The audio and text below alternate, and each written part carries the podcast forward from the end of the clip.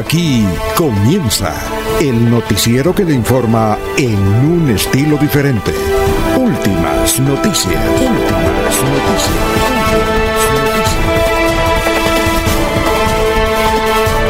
La información analizada por los expertos, sin sesgos, explicada con detalles, sin tanta carreta. Últimas noticias por Radio Melodía, también por Facebook y YouTube Radio Melodía. Director Alfonso Pineda Chaparro.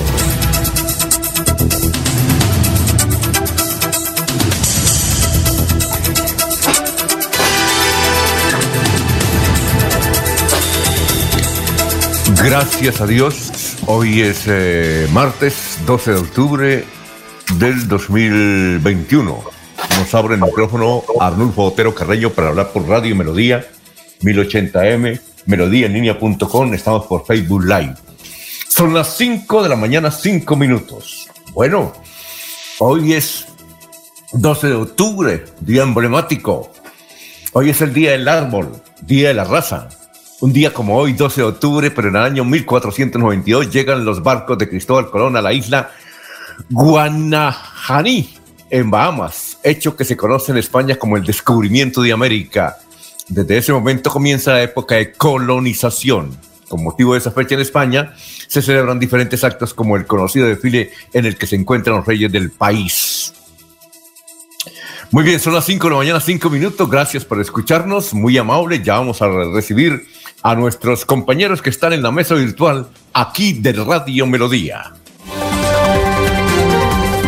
Laurencio Gamba está en Últimas Noticias de Radio Melodía 1080 AM.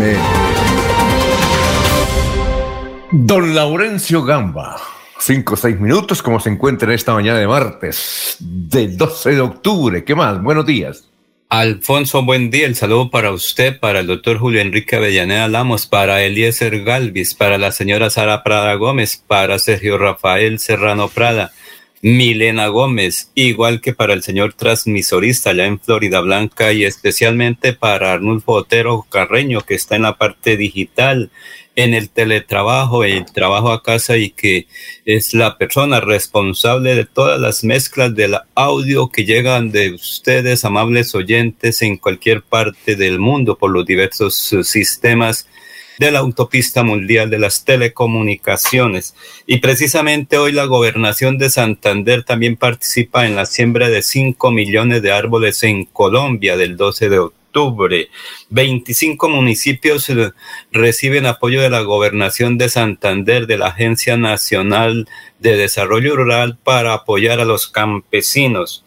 En aparente movilidad se encuentra el departamento de Santander pese a la temporada de lluvias. Hay presencia de maquinaria, así como de gestión de riesgo en varios sectores del departamento de Santander. Hoy el alcalde de San Gil, Hermes Ortiz, viene a Bucaramanga con la finalidad de buscar soluciones a la situación que está registrando la construcción del anillo vial en ese municipio. Hay dificultades de varios sectores eh, sistemas, sobre todo la parte económica, pero la obra, dice Hermes Ortiz, se debe desarrollar en este tiempo. Falta fincas, mano de obra para la recolección de café. Recordemos que por estos días el, eh, municipios como San Gil, Socorro, Oiva, El Páramo, y Ocamonte son de producción cafetera, pero allí hay mucha mano de obra extranjera. Sin embargo, todavía faltan algunos obreros para la recolección del grano, que además por el alto precio que tiene la carga de café también subió todo. Hasta el recolector está pidiendo muy eh, reconocimientos salariales. Una docente que prestaba sus servicios en un colegio de Florida Blanca se encuentra desaparecida. Según su familia, una posible llamada la ubicaba en San Gil, pero que tenía intención de viajar a Francia. Sin embargo, todo se espera de la familia por cuanto al parecer esta docente tenía algunas dificultades emocionales. Asesinato de un ciudadano en Puerto Wilches, al parecer por dos extranjeras. a quienes el Señor les había alquilado una vivienda, un cuarto o un sitio para descansar.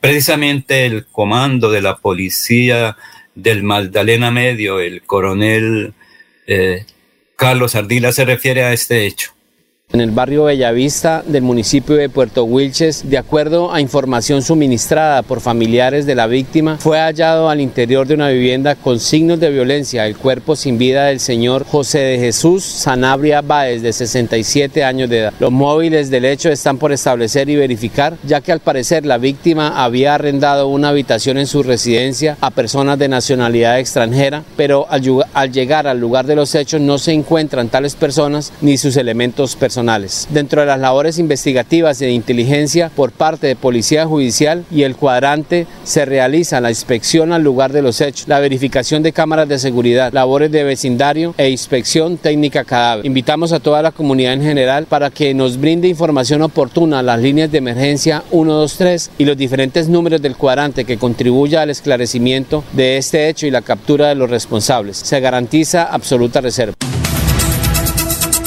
Bueno, son las 5 de la mañana, 10 minutos. Vamos a saludar ya a la gente que está en el Facebook Hay Un saludo para Manuel José Mejía Reyes. Muy buenos días, sintonizados desde Barranca Bermeja, día a día. Gustavo Pinilla Gómez, un feliz día para todos. López López, buenos días desde Provenza. Eh, igualmente don Jairo Macías, don Ramiro Carvajal de Deportivos Carvajal, Aníbal Navas Delgado, gerente general de Radio Taxis Libres, que tiene el teléfono 634-2222 eh, para Benjamín Gutiérrez, Juan José Rinconosma, eh, Lino Mosquera, eh, Perigan, Jairo Alfonso Mantilla, igualmente para Sofía Rueda, para Nelson Zipagauta, para Pedrito Galvis, Pablito Monsalve. Y vamos a saludar a nuestro siguiente compañero aquí en Radio Melodía. Julio Enrique Avellaneda está en Últimas Noticias de Radio Melodía 1080 AM. Doctor Julio, ¿cómo está? Muy buenos días. ¿Qué más? Director, muy buen día para usted, para Laurencio, para Arnulfo, para todos los compañeros en la red y por supuesto, como siempre, para toda, toda la amable audiencia de la potente Radio Melodía. Muy bien. Eh, oiga, doctor Julio, falleció Carlos Alberto García Galvi. Usted lo conoció, ¿no? Claro, popular Cabeto. ¿Por qué le decían Cabeto? Ah, por lo de... Por Carlos Alberto. Mm, él era abogado, ¿ya? Yo no, no, no creo que no, Alfonso, y si estudió Derecho, por lo menos no, nunca lo vi ejerciendo ni vinculado directamente a, a los quehaceres de la profesión, ¿no? Él era primo de Alejandro Galvis. familia Galvis, sí, de Alejandro Galvis, claro. Tenía una casa ahí en el, no sé si usted, una casa. Yo fui una vez, yo fui una vez muy agradable ahí. ¿Esa sí, sí. Eh, ahí tenía eh, su cuartel, ¿no? No solamente personal y familiar, sino pues el escenario de sus actividades finqueras y, y el taller de arte de su esposa, ¿no? Él fue secretario de Educación, recuerdo. No sé en qué gobierno, pero fue en secretario de Educación. Fue diputado a la Asamblea del Departamento en las listas del movimiento garanista, ¿no? Sí, claro. Era un ganadero muy fuerte ya en... Sí, era un hombre importante en el, en el socorro, muy querido, muy, muy reconocido. Eh, era un tertuliador ameno, sabroso, ¿no? ¿De, eh, ¿De, qué murió? ¿Usted supo de qué murió? No, no sé, Alfonso. Lo conocí ayer la noticia, pero no tengo información acerca de qué produjo su muerte. Era un hombre importante. ¿Él alcanzó a ser alcalde del Socorro? Me parece que fue alcalde encargado en alguna época, ¿no? Ah, Carlos Alberto García, claro. Ganadero, ¿no? 100%. Ganadero, sí, ganadero. Ah, muy bien. Bueno, doctor, 5.13. ¿Y cuál es el santo de hoy? Hoy es la Virgen del Pilar. Ah, sí. Nuestra Señora del Pilar, una virgen muy popular en España, ¿no? Bueno, en general, en todas partes donde hay comunidad cristiana. Pero en España, pues sobre todo porque su aparición se, se tiene en la ciudad de Zaragoza. Mm. Se le apareció a, Santiago, eh, Santiago el apóstol, cuando evangelizaba en España. Usted sabe que los apóstoles, después de la muerte de Jesús, se dispersaron por el mundo y Santiago va a España. Sí.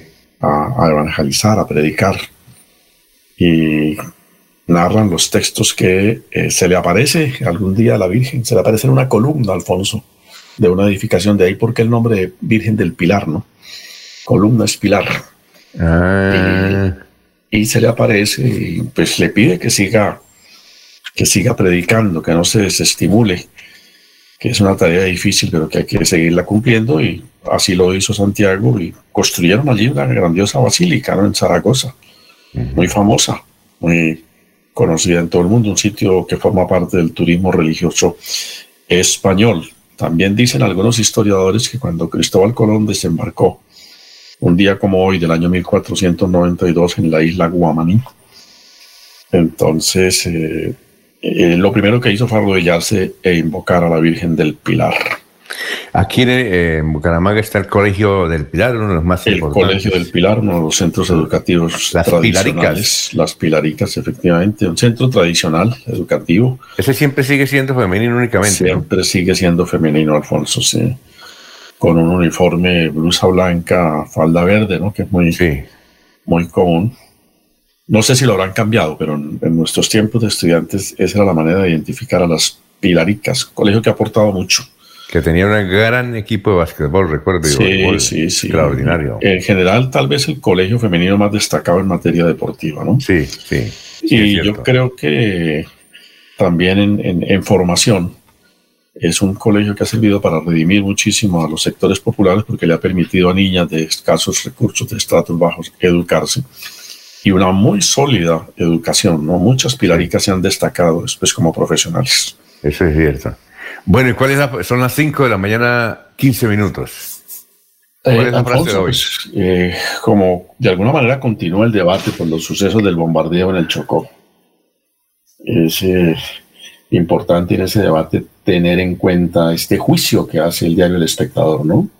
El, el, bombardeo en el Chocó al ELN, donde murieron cuatro menores de edad, incluyendo un niño de 13 años, es el último ejemplo en la normalización de lo deplorable.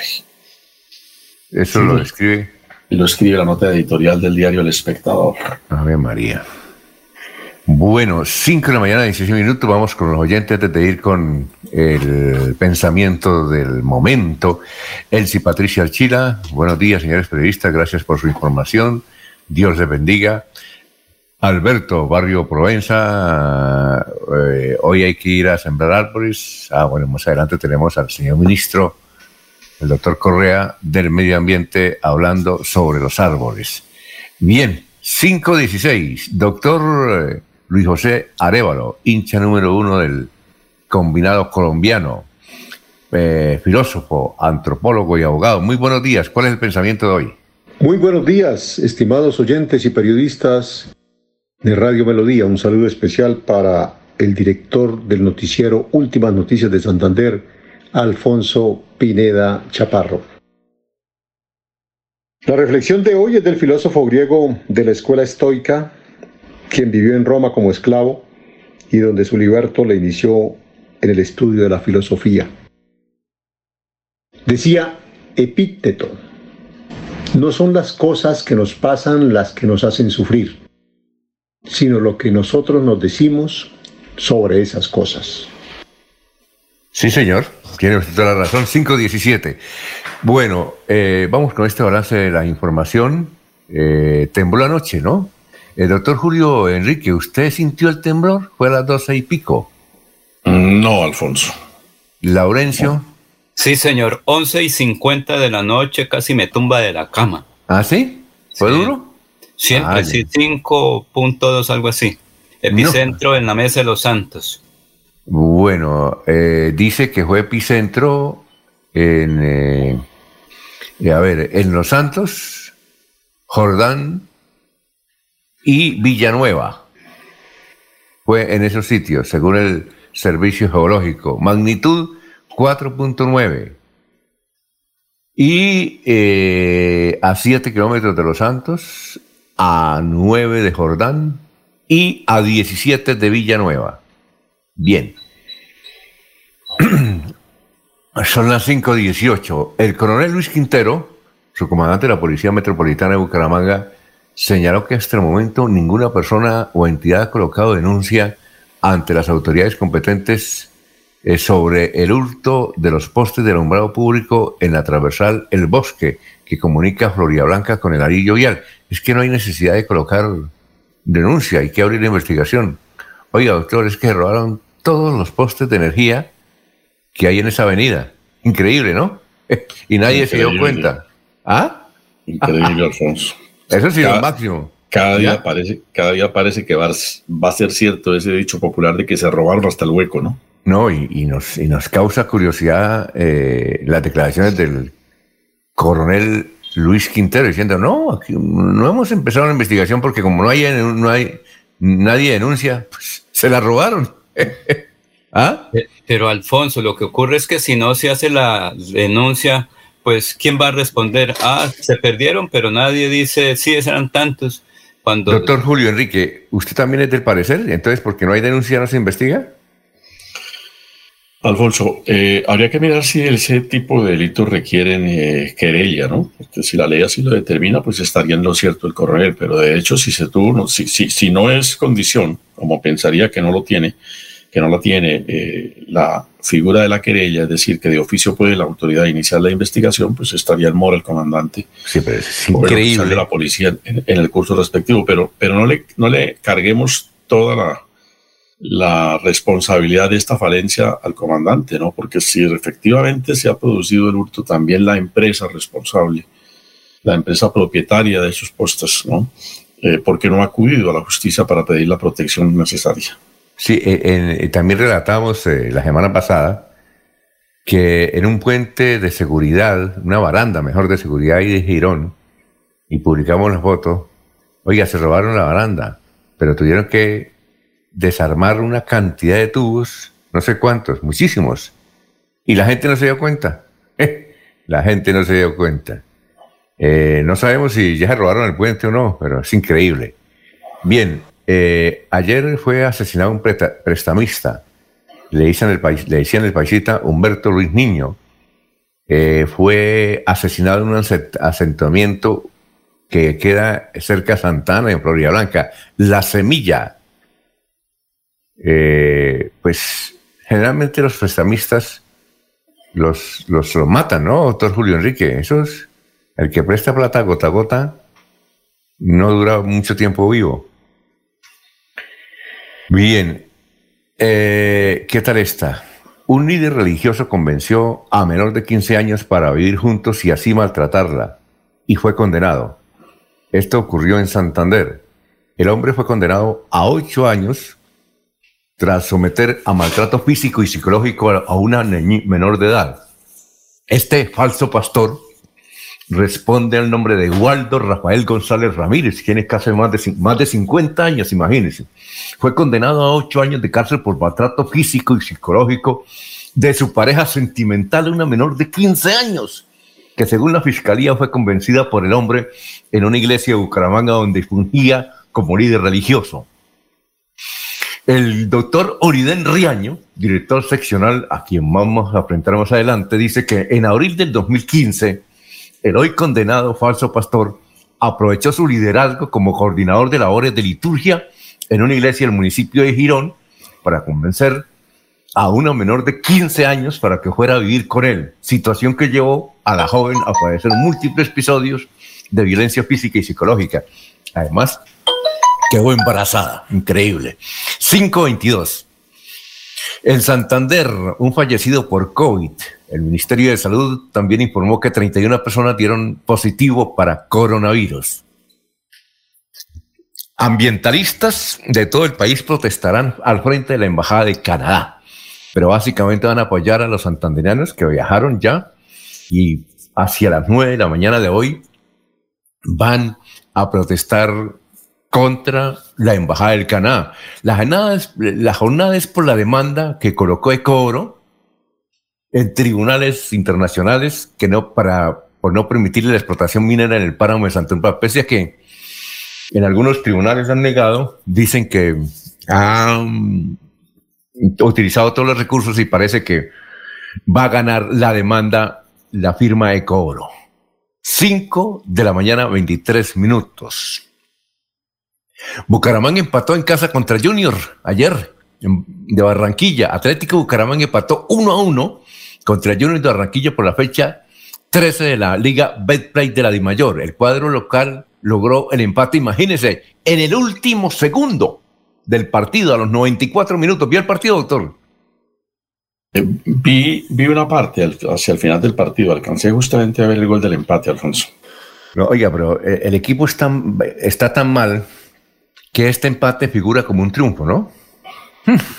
Pues en medio de las circunstancias eh, se tiene como, como, como un triunfo, porque prácticamente el partido estaba concluido cuando con, una, con un gol muy bonito, entre otras cosas, se logró, se logró el empate, lo cual pues obviamente produjo dentro de la afición una gran, una gran satisfacción, una gran alegría. Claro, ¿qué tal eso? Bucaramanga, lástima. Bueno, eh, lástima que no sea un buen equipo, pero bueno porque al menos sacó un puntico ayer. Bien, eh, investigación contra Edwin Ballesteros ya está en la fiscalía. La fiscalía investigará si el excongresista estuvo involucrado en redireccionamiento de contratos. Así es el título de la información que llega a la fiscalía. Eh, en Florida Blanca hay una polémica por la aprobación de casi 1.600 millones para estudios del teleférico. Se espera que antes de cerrar el primer semestre del 2022 los resultados de la consultoría ya se encuentren en manos de la Administración de Florida Blanca, de manera que se puedan iniciar las gestiones correspondientes de los recursos ante el gobierno nacional para hacerlo realidad. Esta, este tipo de obras se necesitan. Eh, casi todas las ciudades colombianas y de América Latina tienen teleféricos que van desde el centro de la ciudad a sectores lejos. Eh, y desde luego mejora la calidad de vida de los eh, de los habitantes, se reduce el precio, hay ahorro de energía. ¿Usted conoce los de Bogotá, doctor? Los teleféricos que instalaron en Bogotá y que ya están funcionando. No, no los conozco, Alfonso. Don Laurencio tampoco, oiga, no hemos tenido oportunidad de utilizarlo, ¿no? ¿Don Laurencio los ha utilizado o no? No, señor. Creo que donde hay teleféricos también muy importantes en Medellín. No, es recientemente Eliezer. Medellín, Manizales, eso es todas partes. En, eh, por ejemplo, en Bolivia. En Bolivia hay unas una ciudad que llama El Alto, eh, y hay un teleférico extraordinario. Y cuando el señor Evo Morales, y es tremendo, es, es una central, eso parece Europa. Cuando Evo Morales logró instalar eso, creo que un gobierno se lo financió, pero es una berraquera. La calidad de vida de esa ciudad aumentó notablemente, eso es cerca de La Paz. Eh, aquí en Manizales, en Manizales hay, en Medellín, ni se diga en Centroamérica, pues, en México, en todas partes, en Argentina. Y nos falta en Perú, eh, cerca ahí a Miraflores, en Lima, ¿no? Eso es lo que hay. Aquí el doctor Fernando Vargas, recuerda usted, doctor Julio, y tenía una buena propuesta de hacer un teleférico eh, entre Guarín y, la, y, y los cerros, ¿no? Morro Rico. ¿Recuerda usted ese proyecto tan bonito? Sí, claro, ese fue un proyecto de una iniciativa del, doctor Fernando Vargas durante su gestión como alcalde. Y creo que algunos estudios se alcanzaron a hacer, ¿no, Alfonso? Sí, claro. Quedaron, determinados incluso sitios en, en la Plaza Guarín. Ahí se iba a hacer una especie de reubicación de la Plaza de Mercado porque, porque la terminal de ese teleférico eh, se aconsejaba ahí justamente en una parte de lo que hoy ocupa la Plaza de Mercado. Y, además, si aquí no existiera politiquería, ya tendríamos funcionando ese teleférico. Pero como aquí politiquería, aquí como muchos, eh, mucha gente se dedica a, a, bloquear los proyectos y para bloquear los proyectos, ahí sí surge algún sector. Por ejemplo, este caso de Florida Blanca. Yo recuerdo cuando entrevistamos al doctor Miguel Moreno como candidato, a la alcaldía de Florida, él siempre decía este proyecto y nos parecía interesante. Este es un proyecto que va desde eh, Cañaveral, o Cañaveral no, desde el centro de Florida, el casco antiguo, hasta la cumbre. Y sería un gran beneficio no solamente para Florida Blanca, sino para toda el área metropolitana. Ojalá lo, saque adelante, aunque por la magnitud del proyecto, porque va a mover muchos intereses ahí, eh, va a ser difícil sacarlo adelante. Pero Soñar no cuesta nada. Bien, 528. Eh, Vanguardia Liberal trae dos artículos interesantes. Uno es que dice, ¿por qué Santander no tiene curules de paz? Eh, en 14 de los 32 departamentos de Colombia se deberán elegir 16 representantes de la Cámara Víctimas del Conflicto. Eh, en Santander no, porque aquí dice que no teníamos una fuerte presencia guerrillera en los últimos años, no hay cultivos de coca. Eh, bien, entonces no vamos a tener la oportunidad de contar con ninguna de esas curul de paz. Bien, también dice Vanguardia que varios conductores persiguieron, al es otro artículo, al taxista que embistió a, una, a un motociclista en la avenida González Valencia y murió horas después.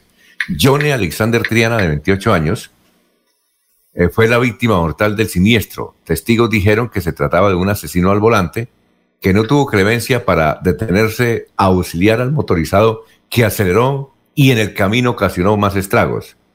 La intensa persecución desató, se desató en la carrera 27 con González Valencia, después de que el taxista habría omitido un semáforo, atropelló a John Alexander Triana, Pérez de 28 años, quien conducía una moto. Bien, eh, el diario El Tiempo trae una noticia interesante. Dice que llegó a Bucaramanga una multinacional de un grupo empresarial colombo-americano que ofrece servicios a compañías de la logística y eh, va a emplear a 300 jóvenes que puedan aplicar a las vacantes que tienen disponibles en la región. El pasado, la semana pasada, inauguraron una oficina en el cuarto piso de Parque Caracolí. Ya cuenta con más de 300 colaboradores y esperan cerrar el año con 600. Buscamos, eh, dice, buscamos candidatos con nivel de inglés B2 o superior. Requisito para trabajar y con conocimientos en administración de empresas, con conocimiento, no graduados, sino con conocimientos en comercio exterior, negocios internacionales, contabilidad, eh, y es una oportunidad de trabajar. Ah, qué bueno. Bien, a nivel nacional, la noticia más importante, a ver, el COVID. 32 personas murieron por COVID ayer en Colombia, 1089 contagiados. Y eh, atacaron a la caravana del gobernador del Meta, de Juan Guillermo Zuluaga. Eh, el hecho se registró a la altura del municipio de La Macarena, a donde el gobernador Juan Guillermo Zuluaga se dirigió para escuchar a la comunidad. Y horas antes, es decir, días antes, mejor como que el sábado, también fue noticia porque con su carro atropelló a varios delincuentes que estaban robando a una señora. Bien, vamos a una pausita, gracias a los oyentes que nos están escribiendo. Eh, Gustavo Pinilla dice, ¿y qué más de denuncia que la publicación de robo de los postes en todos los medios de comunicación? Así. sí, señor. Ahí se robaron todos, sí. En todos los medios de comunicación se hizo la denuncia pública para decirle al coronel que inicie la investigación. Son las 5.32 minutos.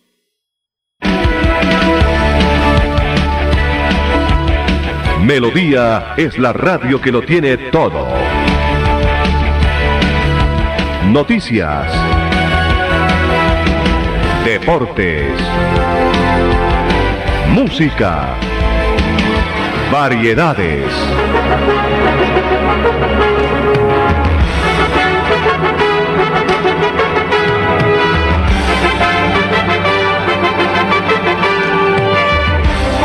Melodía La Grande. La gobernación de Santander ayuda a los bolsillos de los contribuyentes. Aproveche la reducción del 50% sobre sanciones e intereses en el impuesto vehicular hasta el 30 de noviembre de este año. Acérquese a la Casa del Libro Total en Bucaramanga, Barranca Bermeja y San Gil o desde su casa ingresando a www.yuba.sic.com.co slash Santander. También en cualquier punto baloto, efecti y éxito del departamento. Póngase al día con su deuda de impuesto vehicular. Gobernación de Santander. Siempre Santander. Es momento de continuar con tus sueños. Especialízate en Derecho Constitucional en Uniciencia, con docentes magistrados, planes de financiación, posgrado interdisciplinario. Inscríbate al 630-6060, extensión 1028 y este 2021 Obtén un nuevo logro en tu vida profesional números ganadores como Ultrasan. Participas en el sorteo de dos combos hogar y una supermoto Benelli. Por cada 500 mil pesos en créditos de Crediaportes, 500 mil pesos en compras de nuestras tiendas hogar, materiales o comultrasan.com, 30 mil pesos en aportes o por realizar tus pagos oportunos de los créditos vigentes, recibes números para participar. Como Ultrasan, mejora mi vida. Aplican términos y condiciones. Promoción válida del 1 de septiembre de 2021 al 31 de diciembre del 2021 Autoriza Amigo empresario, su negocio merece el mejor respaldo. Los desafíos mundiales traen soluciones al instante. Por eso Confuturo le ofrece crédito ágil y práctico para capital de trabajo y todas las necesidades de su empresa. Informes 317-439-9483 y en www.cofuturo.com.co. Cofuturo, construimos sueños de progreso. Cada día trabajamos para estar cerca de ti. Te brindamos soluciones para un mejor vivir. En Cajasal somos familia, desarrollo y bienestar. Cada día más cerca para llegar más lejos. Con Cajasal. Vigilando su subsidio se va la noche y llega últimas noticias. Todos los días, desde las 5 de la mañana, empezar el día bien informado y con entusiasmo.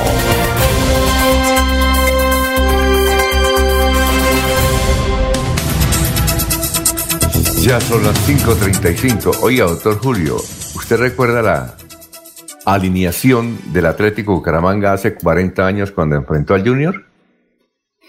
No la recuerdo muy bien, Alfonso. Mire, oiga, qué nómina de lujo. Mire, aquí la tenemos. La envía a Rey Durán. Dice que el equipo Leopardo formó con Roberto Asco, el arquero. ¿Recuerda? Sí, lo recuerdo. Salgado. Pacho Maturana. Ah, tremendo. William Conde. Castro. Roberto Frascuelli. Roberto Frascuelli que posteriormente murió en el, accidente, del avión, sí. De Avianca. Onis, ¿recuerda del argentino Onis? Sí. Tremendo jugador, ¿no? Diego Maña, imagínese. Juan Carlos Díaz, Paruso y Saturno, tremendo equipo, ¿no? Era una, gran nómina, sí. Sí, sí, hace 40 años. Bueno, vamos con el historiador. Eh, bueno, nos escribe aquí Carlos Martínez desde el barrio La Joya. Un saludo para todos, los escucho, yo sí sentí el temblor, salí corriendo pronunciando la frase que me enseñó mi abuelita, San Emigdio. San Emigdio. Oye, ¿por qué es el santo de los, de los temblores? Doctor Julio, usted que es el hombre que conoce los santos. Eh, San Emigdio. Sí, que uno dice San...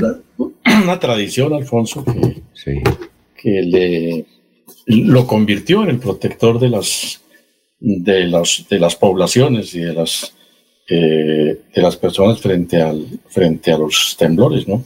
Porque no hay, que yo conozca, no hay ningún suceso especial pues, de San Emidio vinculado a, a, este fenómeno eh, físico. Bueno, Claudia Benavides escribe y dice que ayer tembló fue porque eh, Jorge Caicedo estaba cumpliendo años. Gracias, Claudita. Gracias por la sintonía. 5.37. Vamos con el historiador Carlos Augusto González. A ver, don Laurencio. Papel y lápiz.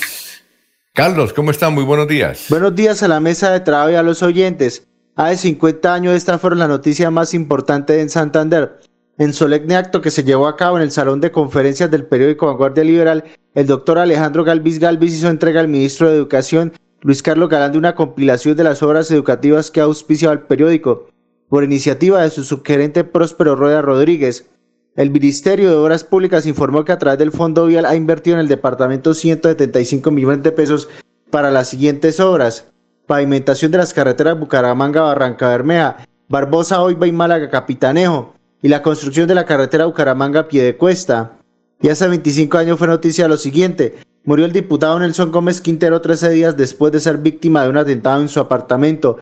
Su cuerpo fue velado en la Asamblea Departamental y el Consejo de San Gil y sepultado en su natal Villanueva. El Ministerio de Minas y Energía dio vía libre a la explotación de los nuevos pozos petroleros en Sabana de Torres. Dichos pozos denominados Liebre 1 y Liebre 2 se encuentran en el corregimiento de provincia. Cordial saludo a todos. Siga usted, don Alfonso. Bueno, muchas gracias. Oiga, doctor Julio, ¿recuerda usted? A, ¿Usted alcanzó a conocer eh, a Próspero Rueda? Claro, Alfonso. A él porque le decían el patroncito. Era un término que él usaba para saludar a la gente, para referirse a, a quienes con él compartían de una manera un tanto muy particular, pero, pero lo hacía como un gesto cariñoso, ¿no? Se refería a uno siempre como el patroncito, patroncito. Patroncito.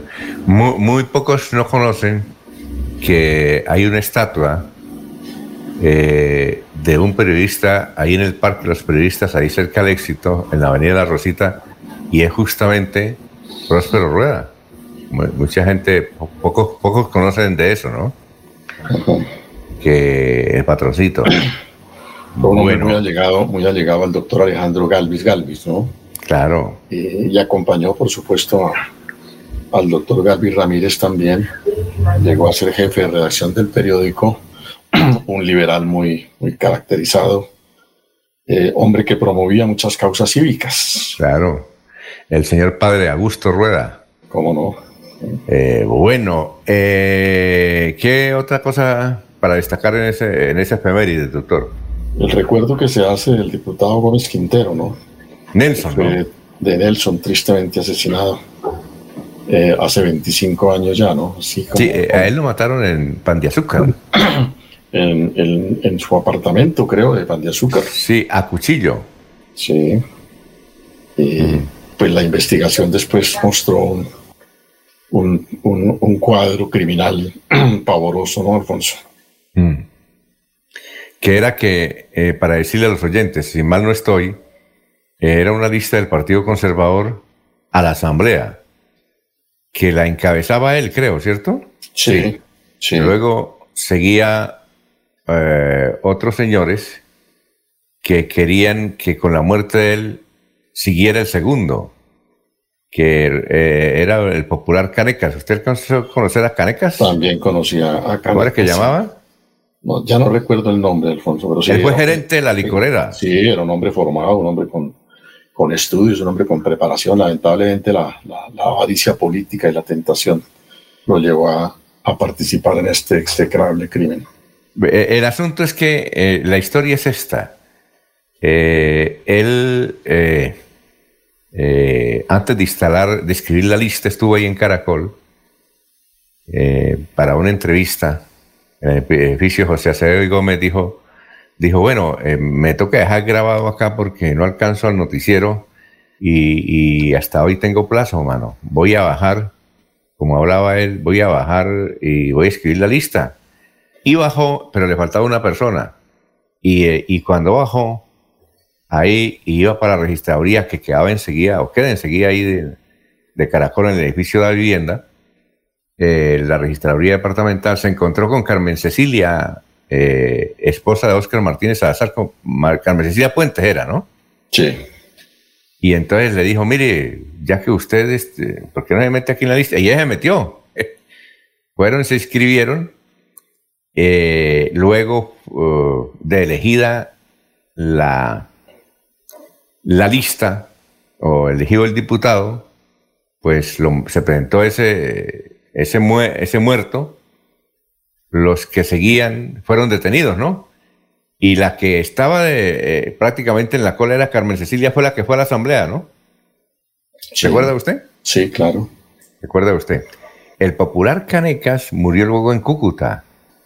Él se convirtió en pastor cristiano y murió en Cúcuta, hace como unos 10 años y el otro era un señor de apellido Rincón. No sé si vive o no, pero qué tiempos aquellos, ¿no? Oh. ¿Qué, historia hay sobre eso? Bueno, don Laurencio, ¿qué recuerda?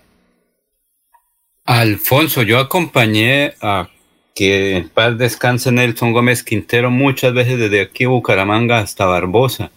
Pues me decía Laurencio, nos vamos, eh, por ejemplo, un viernes después del noticiero y seguíamos aquí de pueblo en pueblo, era un buen hombre, en cada pueblo tenía uno o dos amigos. De todas maneras, él era un dirigente conservador que tenía bastantes aspiraciones. Él dijo, en poco tiempo puedo llegar a la Cámara y al Senado.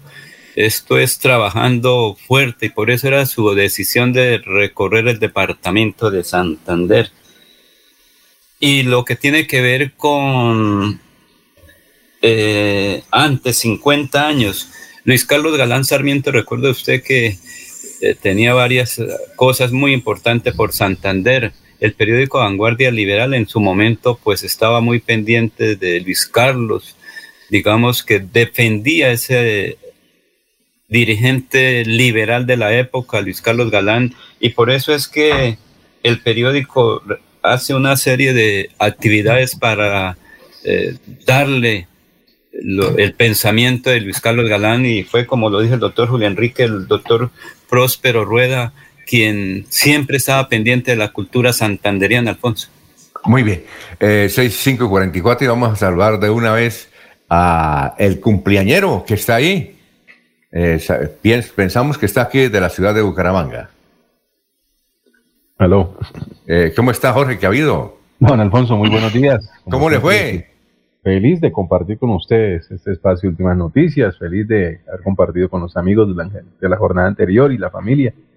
Y no, acá, acá en Bucaramanga ya en, en, estado dentro de la normalidad que requiere para poder acompañarlos en, en Radio Melodía. Bueno, la madre naturaleza despidió, dice Claudita Benavides, despidió su cumpleaños con un temblor casi a las 12 de la noche, ¿no? ¿Sí, lo sintió? Sí, 11, 50, 52, 53, dice el boletín del Instituto Geológico Colombiano. Bastante, un sacudón bastante fuerte, bastante fuerte y, y sí, una profundidad de 158 kilómetros, magnitud 4.6 y ahí el epicentro de siempre, ¿no? Ese ese triángulo entre Jordán, Los Santos y, Villanueva. ¿La pasó sabroso? Sí, don Alfonso, afortunadamente, muy bien, bien acompañado, bien visitado, bien felicitado. Pues las manifestaciones fueron muchas y, y contentos ya de comenzar esta segunda etapa de la vida. Muy bien, perfecto. ¿Alguna otra noticia para irnos a unos mensajes? Don Alfonso, como usted lo dijo al inicio de esta emisión, hoy es 12 de octubre, es el ducentésimo octagésimo quinto día del año, el 285, y ya quedan 80 días de este 2021. Cifras que son noticias hoy en Santander, en especial por esta fecha del 12 de octubre, conmemoración del Día del Árbol. Durante este mes serán plantados 10.000 árboles en los 74 municipios de la jurisdicción de la Autoridad Ambiental de Santander, la Corporación Autónoma Regional CAS. Es un anuncio que ha hecho su director, Alice Costa, como una manera de conmemorar este mes que, eh, en especial hoy, que es el Día del Árbol, pues es una, fiesta que, ha, ha, perdido algo de vigencia. Recuerdo en la época del colegio cuando para el día de hoy nos hacían llevar un árbol para ser plantado y, esa era pues una jornada bastante dinámica allí, algo que aunque ya ha perdido, pero de todas maneras ahí está la casa eh, respaldando estos 10.000 árboles que serán, eh, serán plantados durante este mes en territorio santanderiano. Muy bien, Mao Suárez dice, buen día, un saludo desde de Mao y familia desde Bogotá. Tembló porque hace 40 años jugó y se armó la grande en el Alfonso López, Bucaramanga Junior. Eh, Gustavo Penilla Gómez dice, mi primera entrevista como periodista de vanguardia liberal fue a Luis Carlos Galán Sarmiento hace 41 años, ahí en ese periódico, el diario Vanguardia Liberal. Son las 5, ¿sí? 5.47. ¿Qué me voy a decir que nos vamos a una pausa? Néstor Durán, Jairo Rincón, Edgar Carvajal y un cuarto hombre fueron las personas vinculadas al proceso de la muerte de eh, Nelson Gómez Quintero, ¿recuerda? Néstor, por eso, Canecas. Y a él le gustaba que le dijeran Canecas. sí, pero era Néstor Durán, Jairo Rincón, Edgar Carvajal y una persona al parecer de Barranca. Eran las cuatro personas vinculadas al homicidio y por eso la quinta persona es que llega a la asamblea del departamento de Santander, una mujer. Sí, la doctora Carmen. Carmen Cecilia, 548. Estamos en Radio Melodía. Pronto llegará un sorteo con el que serás la envidia del barrio, porque podrás ser el nuevo millonario de Colombia y participar por premios adicionales. Compre el billete extra Supermillonaria de Colombia de la Lotería Santander. Compre su billete con su lotero de confianza y en los puntos autorizados. Lotería Santander, solidez y confianza. Juegue limpio, juegue legal. Bienvenidos a su concurso. Si lo tiro, me lo tiro. Un concurso diseñado para usted que arroja todo tipo de residuos en el servicio de alcantarillado. El medio ambiente no es un juego. El buen uso del servicio de alcantarillado es fundamental para su cuidado. No arroje restos de papel, botellas plásticas, tapabocas, toallas higiénicas, tampones, desperdicios y todo tipo de elementos que taponan las tuberías. Tú puedes formar parte del equipo En Paz y proteger el medio ambiente. En Paz, construimos calidad de vida.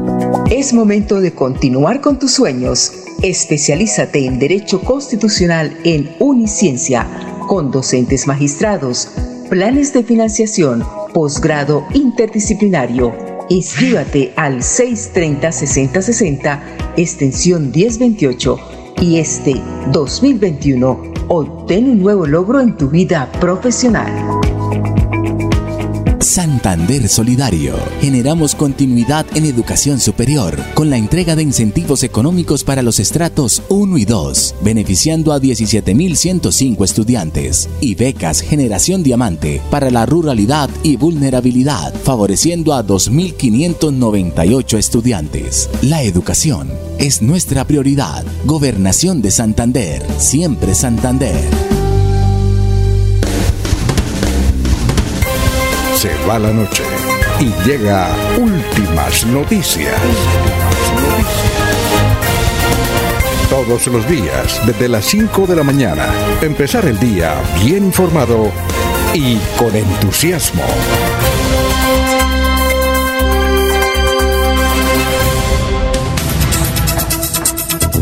Son las 5.50 minutos, 5.50. Vamos con noticias, Jorge, a esta hora. Estamos en Radio Melodía. Don Alfonso, las cifras de la COVID-19 en Santander durante la jornada anterior sumó un fallecido más eh, y 31 personas dieron positivo para el coronavirus. La persona muerta era un hombre de 64 años del municipio de Landazuri. De acuerdo a la información entregada por la Secretaría de Salud del departamento, 54 pacientes más se han recuperado del virus para un total de 217.856 personas recuperadas. Eh, para el total de casos en Santander ya registrado ha sido de 225.605 y de los cuales 395 están activos. Esta cifra ha descendido bastante en las últimas semanas. 217.856 personas se han recuperado y el reporte de decesos en total en el departamento es de 7.301 personas. 551. El doctor Gustavo Galvis Hernández escribe hoy en Vanguardia Liberal y dice que un ejemplo positivo en publicidad reglamentada y moderada eh, en Colombia son Barichara y Guadalupe, que debería, eh, hecho que debería, debería ser imitado por otros municipios como Barbosa para enfrentar la contaminación visual. Don Laurencio, lo escuchamos. Alfonso, es que hay una docente desaparecida en Santander. Inicialmente prestaba sus servicios en un colegio de Florida Blanca, pero su familia dice que no sabe qué pasó con ella. Una llamada al parecer fue realizada desde San Gil, pero hay varias decisiones. Escuchamos precisamente a Arley Villamizar, su hermano de Daisy Villamizar, la docente que se encuentra desaparecida. Son las 5.52. Vamos a ver si está la docente. La docente. Bueno, mientras viene la docente, vamos con más oyentes. Francisco Espinel. Buenos días. Robo de los postes y luminarias en Florida Blanca es catalogado como una vergüenza de talla internacional y no pasa nada. Sí, señor. Tiene todas las razones. Es increíble que se roben los postes de, de toda una avenida y la policía diga, no, estamos esperando aquí sentados fumando, espero. Fumando espero, no, increíble, increíble. Ahí sí toca un tirón de orejas para el señor comandante de la policía y además porque, como lo dice Gustavo Pirilla, esto, eso lo denunciaron todos los medios de información por la característica de la noticia. Es que eso, yo que recuerde, nunca en, en las noticias que pasamos aquí de, de Bucaramanga y Colombia habíamos dicho que en toda una avenida se roban los puestos de energía. Eh, ¿Usted sí había escuchado algo parecido, don Jorge? O, o Alfonso, pero ahí está el comandante de la policía para que hable sobre ese tema. ¿Ya lo tiene listo? Creo, sí, yo creo que ya está listo allá. Entonces escuchemos al comandante de la policía que dice frente a ese hecho. En ¿Tiene el coronel Quintero? Sí. Ah, bueno. Entonces vamos a ver si es posible tener al comandante de la policía sobre este hecho. Pronto llegará un sorteo con el que serás la envidia del barrio, porque podrás ser el nuevo millonario de Colombia y participar por premios adicionales. Compre el billete extra Supermillonaria de Colombia de la Lotería Santander. Compre su billete con su lotero de confianza y en los puntos autorizados. Lotería Santander, solidez y confianza. Juegue limpio, juegue legal. Se ha registrado unos hechos en redes sociales y a través de otros medios sobre las posibles afectaciones a los postes de las luminarias en Florida Blanca. Al respecto, es importante precisar que hasta el momento la Policía Metropolitana de Bucaramanga no ha recibido ninguna denuncia. Hemos hecho algunos planes de control durante los cuales eh, tenemos algunos resultados, algunos postes que fueron recuperados por nuestras unidades del modelo, pero que sin embargo, al no haber un doliente por estos elementos, fue necesario dejarlos a disposición de la inspección de policía. La invitación muy cordial para las personas o, la empresa que se sienta afectada por estos postes, por lo que se está informando, a que se acerque a las oficinas de denuncia de nuestras unidades de policía o a la URI a colocar el respectivo denuncio para de esta manera verificar, hacer una investigación y de esta manera establecer responsabilidades. Seguimos trabajando de manera preventiva para evitar que hechos de vandalismo sucedan contra esta estructura, pero es importante contar con el apoyo ciudadano. Bueno, nosotros debemos respetar a la policía, obedecerle, eh, estar agradecidos con ellas, pero ahí sí, el comandante de la policía eh, ha cometido una imprudencia. Pero decir Alfonso, que, eh, decir que eh, no han hecho nada porque están esperando que pongan la denuncia. No, es increíble. Eh, me parece a mí. no eh, dijo, ya se recuperaron varios postes, pero no hay quien, no saben de quién son. puedo, estar puedo, estar equivocado, pero ahí el comandante de la policía. clarito, ya fueron recuperados, pero los dejamos a la inspección de policía porque nadie ha dicho que eso pertenece al uno o pertenece al otro. Lo que ocurre, Alfonso, es que en una denuncia toca que alguien responda, porque en ese momento no saben de quién son los postes, ya recuperaron, pero nadie dice, eso, eso es de alumbrado público, eso es de la urbanización, eso es de, sí, Alfonso, ahí tiene toda la razón el comandante, independientemente de las cosas. Sí, pero que es un comandante de la policía que salga y diga que no hay dolientes, entonces porque no hay dolientes están las cosas así, entonces se pueden robar aquí cualquier cosa, un banco o alguna cosa, no, hay que esperar que lo, que lo denuncien y si no lo denuncian, entonces hay investigación. Por eso yo digo, hay que respetar a la policía, hay que obedecerle, hay que agradecerle además a la policía, porque sabemos de los sacrificios de la institución, pero que venga a decir que no hace nada porque, porque no hay denuncias, a mí me parece Pero, que... Alfonso. le- no, por eso es que yo, yo puedo estar equivocado, ese es mi, mi concepto, yo, yo, yo puedo ser el malo, pero que, No, un no, no, comandante de la que un comandante de la policía salga en un medio como, o en todos los medios a decir que prácticamente no hace nada, porque no hay denuncias y estamos eh, eh, en una situación difícil. Don Alfonso, doctor. Sí, en, el- cuénteme. en ese orden de ideas, ¿a quién le correspondería la denuncia por la pérdida de esos postes? ¿Al área metropolitana? Pues yo creo que al contratista, como dijo el doctor Julio. El contratista, yo creo que hay un contratista ahí, ¿no? No, Alfonso, es que esa es una vía pública, eso es por, por ahí después de la No, es que lo que dijo, no, no rectifique al doctor Julio, es que el, el doctor Julio dijo que eso debería ser el contratista, ¿no es cierto, doctor Julio? Me parece que lo le entendía a usted eso. ¿Doctor Julio? Bueno. Sí, sí, Alfonso. Eh, a usted, me parece que usted dijo que eh, el contratista también debía personarse la situación. No, yo creo que en primer lugar la empresa a cuyo cargo está la prestación del servicio debería concurrir ante las autoridades y poner en conocimiento ese hecho, pero sí hay, pero hay algunos sucesos que, que llaman la atención, Alfonso. ¿Se ha establecido que algún sector de la comunidad se haya afectado en la prestación del servicio? Es decir, uno supone que en el momento en que se roban los postes, que son los eh, soportes de los eh, cables que permiten la conducción de la energía, eh, pues se, afecta el servicio, se altera. Por eso preguntamos, ¿algún sector de la comunidad se ha visto afectado por ese suceso? entendería que no, porque no le he oído a ningún sector de la comunidad de Florida Blanca quejarse en ese sentido. Segundo, el silencio de la empresa. Eh, finalmente puede tener algo de razón el señor comandante de la policía, porque es un suceso ahí medio misterioso. Sí, y además eh, eso se lo roban es porque se llevan el material para, para venderlo, entiendo, ¿no? Entiendo. Alfonso, en ese mismo sector fue donde asaltaron al director de tránsito de Bucaramanga, Samuel Arenas Huiza. Recuerde que él nos llamó y al, casi que ah, a los pocos minutos del hecho. Hace como un año, ¿no? Que estaba trotando por ahí. por eso. Entonces hay que hacer la denuncia, pero como dice el doctor Julio Enrique, no sabemos exactamente porque esa obra ya fue entregada. Recuerde que ahí arreglaron ya nuevamente un hecho que de hundimiento de la vía, pero alguien tiene que, eh, o sea, apersonarse de eso, porque la policía investiga, pero si no hay nada, por eso es que a veces cuando dicen hay cinco capturas, solicitamos a las personas que han sido afectadas, pero ninguno aparece, entonces, ¿qué tiene que hacer la policía o qué hace el fiscal o el juez? Soltar la persona porque no nadie nadie está pendiente de esa situación. Lo que sí sabemos es que esa, esa vía la administra el área metropolitana.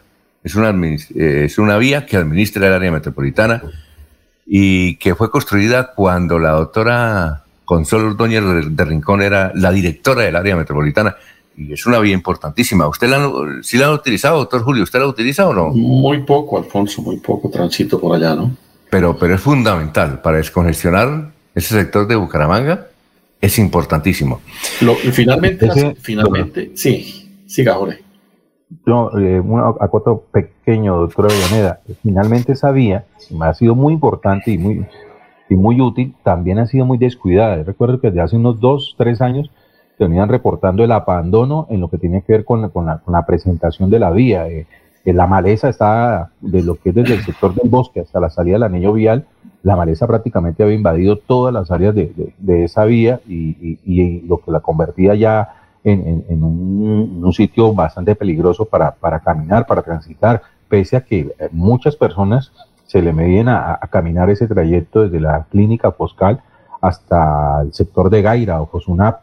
Mm, las quejas eran múltiples y el abandono de la vía era total. Se llegó en, un principio a pensar que era eh, responsabilidad de la alcaldía de, Florida Blanca el mantenimiento de esa vía, pero no, esta le correspondía, era el área metropolitana de Bucaramanga. Muy bien. Eh, ¿De qué decía, doctor Julio? No, Alfonso, como, como, como una especie de epílogo de este suceso, por lo demás bien curioso, es que nos va a tocar hacer una exhaustiva investigación para determinar si se investiga el delito. Alfonso. Sí, cuénteme. Es que ya en esa zona están, eh, digamos, eh, en la construcción de nuevas eh, urbanizaciones. Es que creo que donde se robaron los postes o los em, materiales eh, metálicos es un poco aislado, solo. Pero qué días, hace menos de ocho días que alguien me transportó por ese sector, sí se ve que ya están próximos a iniciar nuevas construcciones.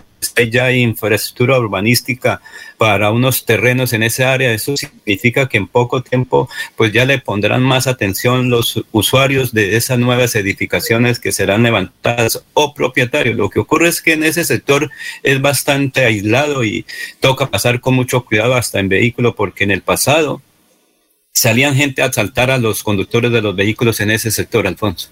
Muy bien, vamos a una pausa. Son las seis de la mañana, dos minutos, pero rápidamente tenemos aquí eh, el servicio fúnebres en San Pedro. Están la señora María Luisa Pico Vargas, el señor José de Jesús Zanabria Báez, el señor José Crispín Rojas Pimiento, la señora Ana de Dios Guarín Rojas, el señor Aníbal Hernández Carrillo y en Los Olivos eh, están eh, Orlando León Villalba, Javier Alonso Pérez Mateus, Paula Elena Martínez de Rubiano. Oiga, Jorge, ¿Usted conoció al doctor Galvis, ya que usted vivía en, el Socorro, al que murió? Sí, claro, claro, por supuesto, don Alfonso, claro. Eh, ah, doctor Carlos, Carlos Galvis. Eh, hablamos en varias ocasiones, eh, cruzamos diálogo y disfrutamos de, hacer memoria de su labor como diputado, su labor como, como servidor público. Eh, lo recuerdo además por, porque allí en su casa, en, en Barirí, en la vereda de Barirí, eh, tenía instalada su señora esposa, ¿no?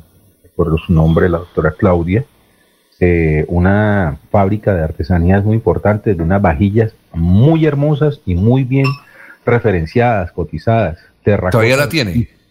Debe tenerla, don Alfonso, debe tenerla porque con ella eh, se, desarrollaron una serie de programas de, canal con, de canal local de, del Socorro, de Paso Televisión, mm, precisamente hablando sobre estas vajillas que ella realizaba allí. De verdad que es una obra muy hermosa. Y allí, pues, entre los cortes de, de, la grabación, pues teníamos la oportunidad de hablar con el doctor Carlos García, quien, pues, obviamente recordamos con cariño y lamentamos mucho su deceso. Bueno, vamos a una pausa y cuando regresemos tendremos eh, un diálogo en directo con el doctor Fernando Nicolás Araujo, que ya está ahí preparándose para la entrevista. Son las eh, seis y cuatro minutos. Aquí Bucaramanga, la bella capital de Santander. Transmite Radio Melodía, Estación Colombiana, HJMH. 1080 kilociclos, 10.000 vatios de potencia en antena, para todo el oriente colombiano. Cadena Melodía, la radio líder de Colombia.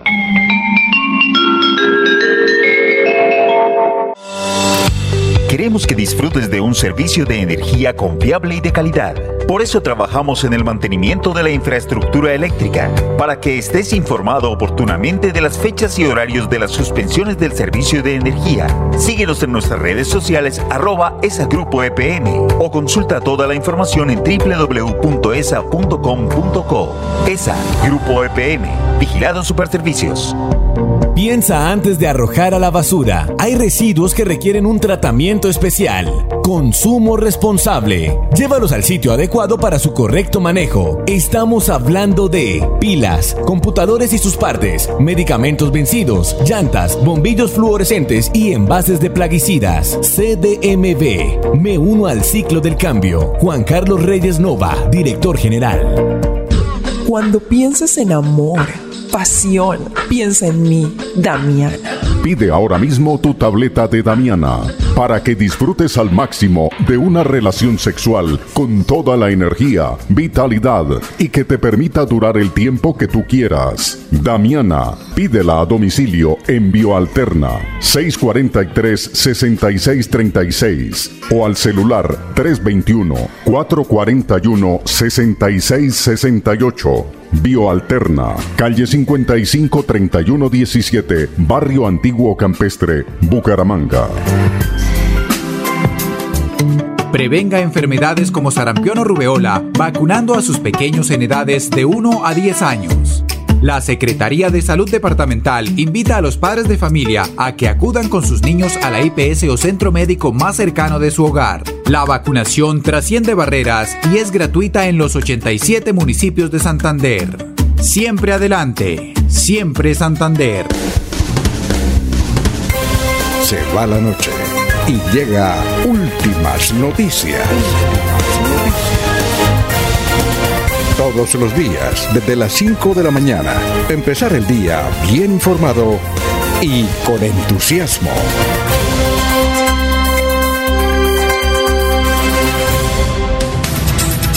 Oye, doctor Julio Enrique Avellaneda, ¿usted recuerda del doctor Fernando Araujo? Doctor Julio. Bueno, el doctor Julio no está. Es que eh, el doctor Fernando Araujo es un ministro que, bueno, cuando fue ministro venía mucho aquí a la ciudad de Bucaramanga en compañía de Andrés Pastrana y lo conocimos y es muy joven.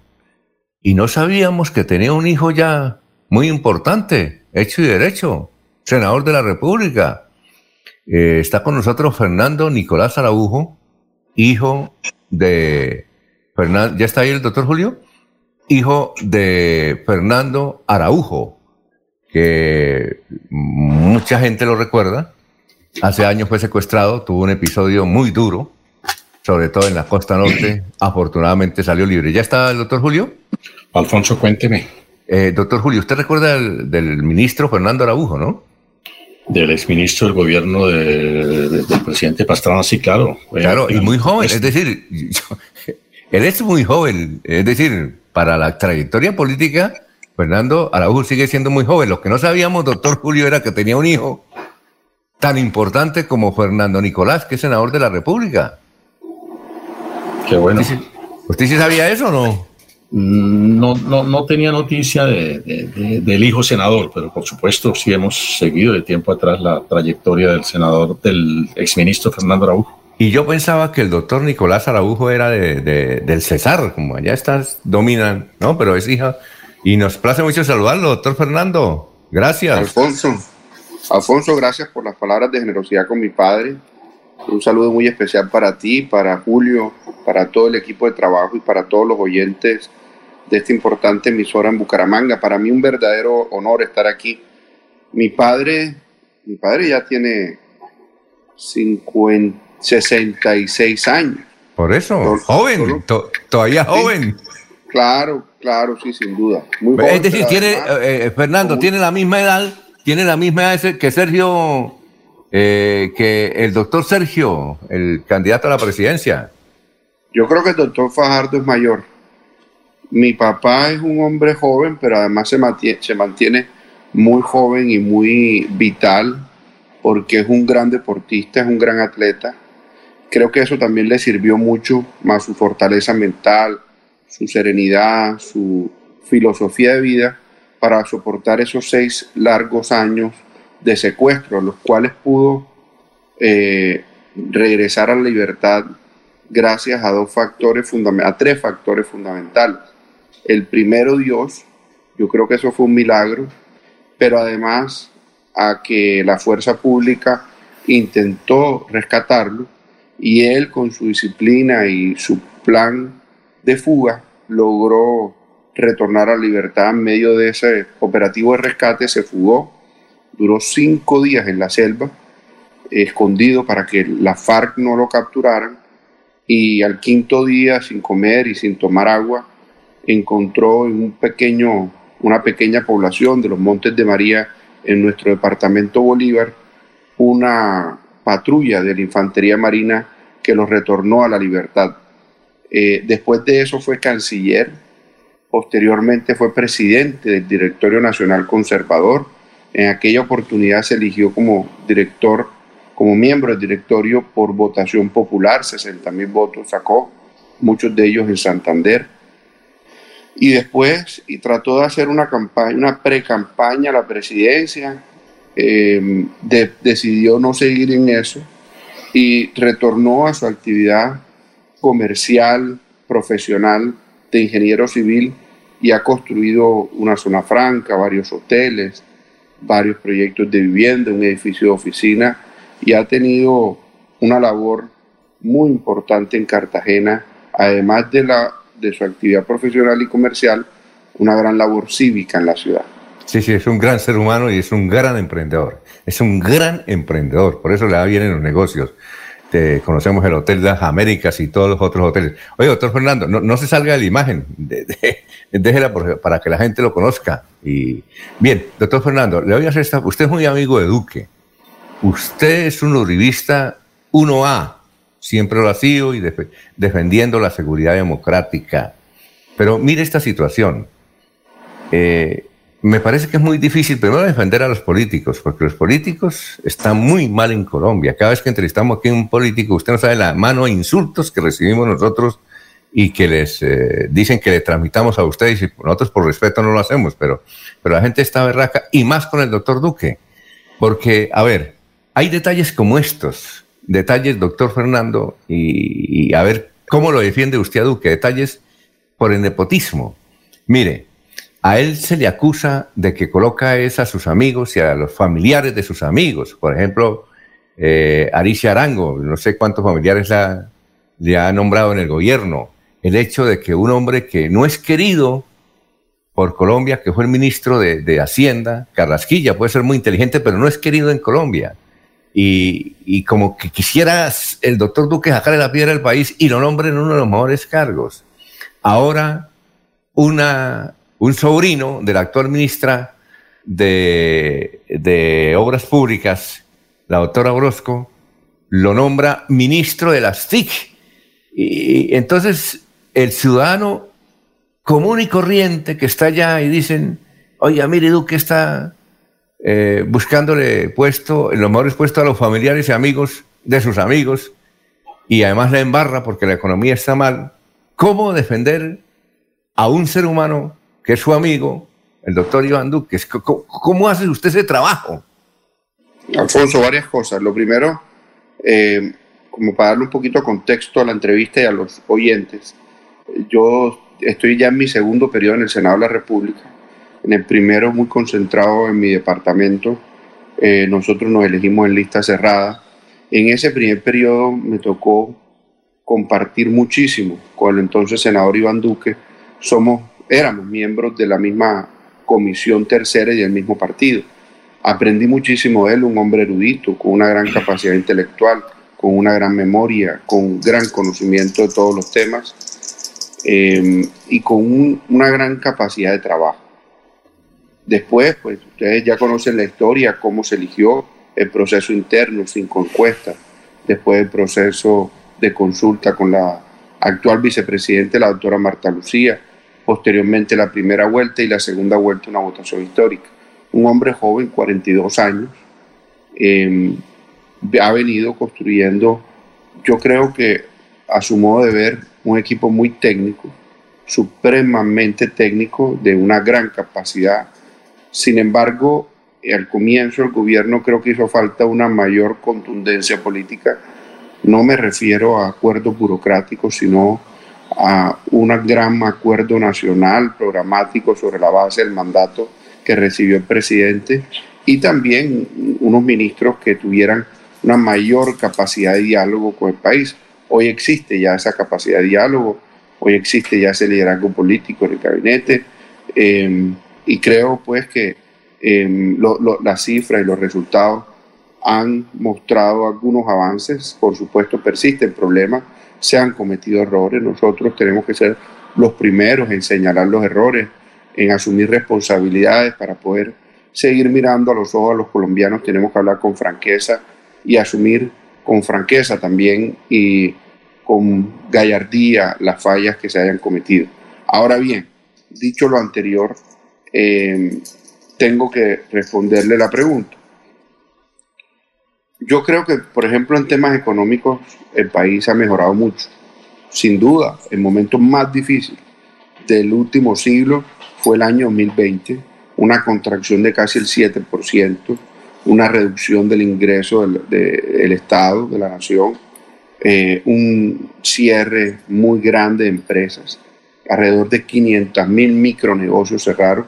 También hubo, eh, digamos que, cifras récord en cuanto a empresas que entraron en condición de reorganización o liquidación a través de la Superintendencia de Sociedades y todo pues por culpa de una, de una situación sanitaria para la que ningún país del mundo estaba preparado, Colombia no es la excepción, y que produjo lo que ya conocemos. Sin embargo, eh, gracias, yo digo que en primer lugar, a la gran capacidad inventiva, eh, a la gran capacidad resolutiva de los colombianos, sobre todo los comerciantes, los empresarios nacionales, esos que en Bucaramanga son y en Santander son eh, abundantes, han, ido, sido, han sido capaces de reactivar esta economía y en este momento ya se siente y las cifras lo corroboran una gran expansión económica. Mire, el año pasado los informes de los expertos señalaban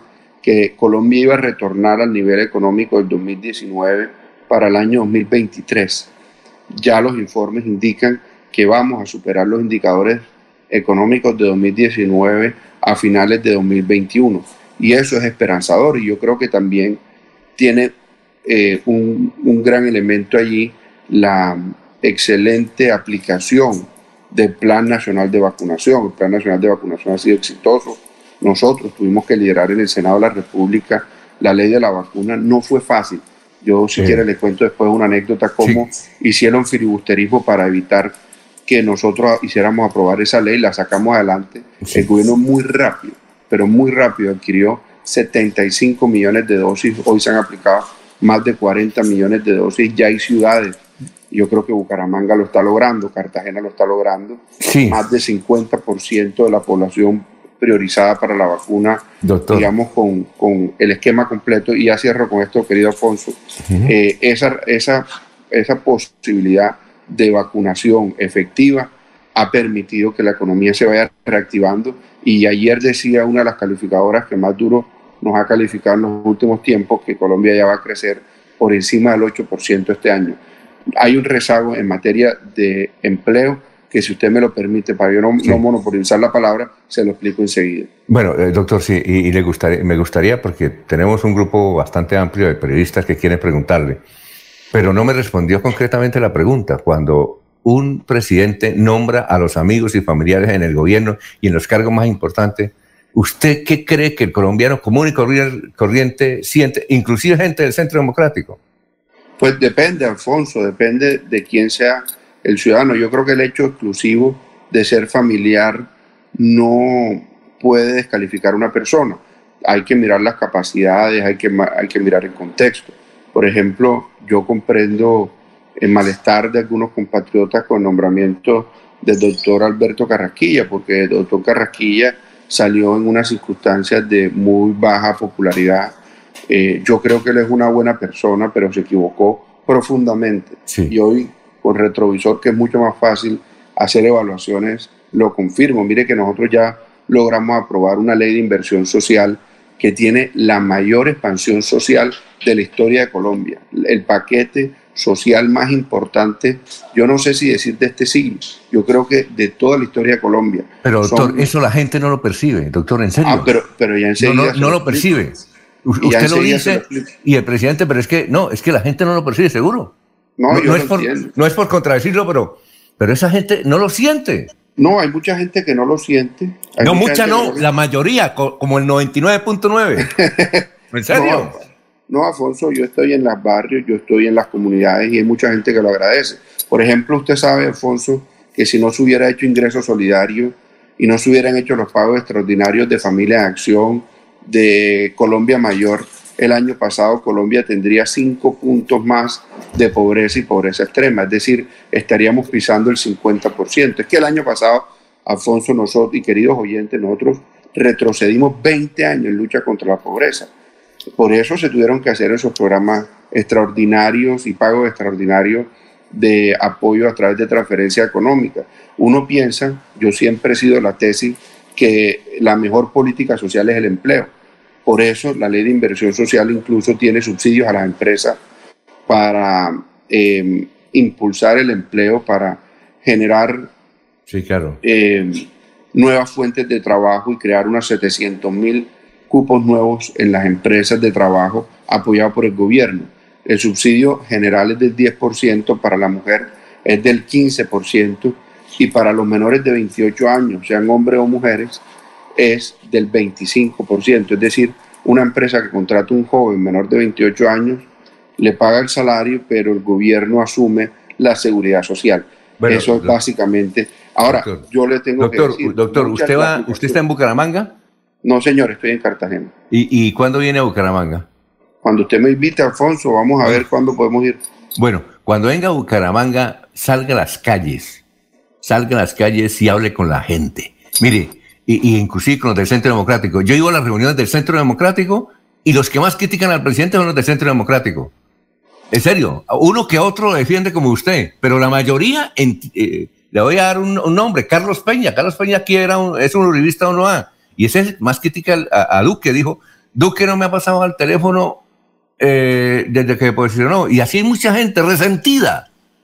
Y Sí lo el hay. centro- eh, entonces, Sí lo eh, quiero que vea la otra realidad, doctor, porque usted está, nos, nos está No, comentando algo como un paraíso que no existe. No, no, nosotros hemos visto esa realidad, Alfonso, y queridos oyentes, pero eh, usted me está diciendo cómo se... cómo- la pregunta que tú me has hecho es cómo se defiende un gobierno, y yo te digo con qué se, con qué se defiende.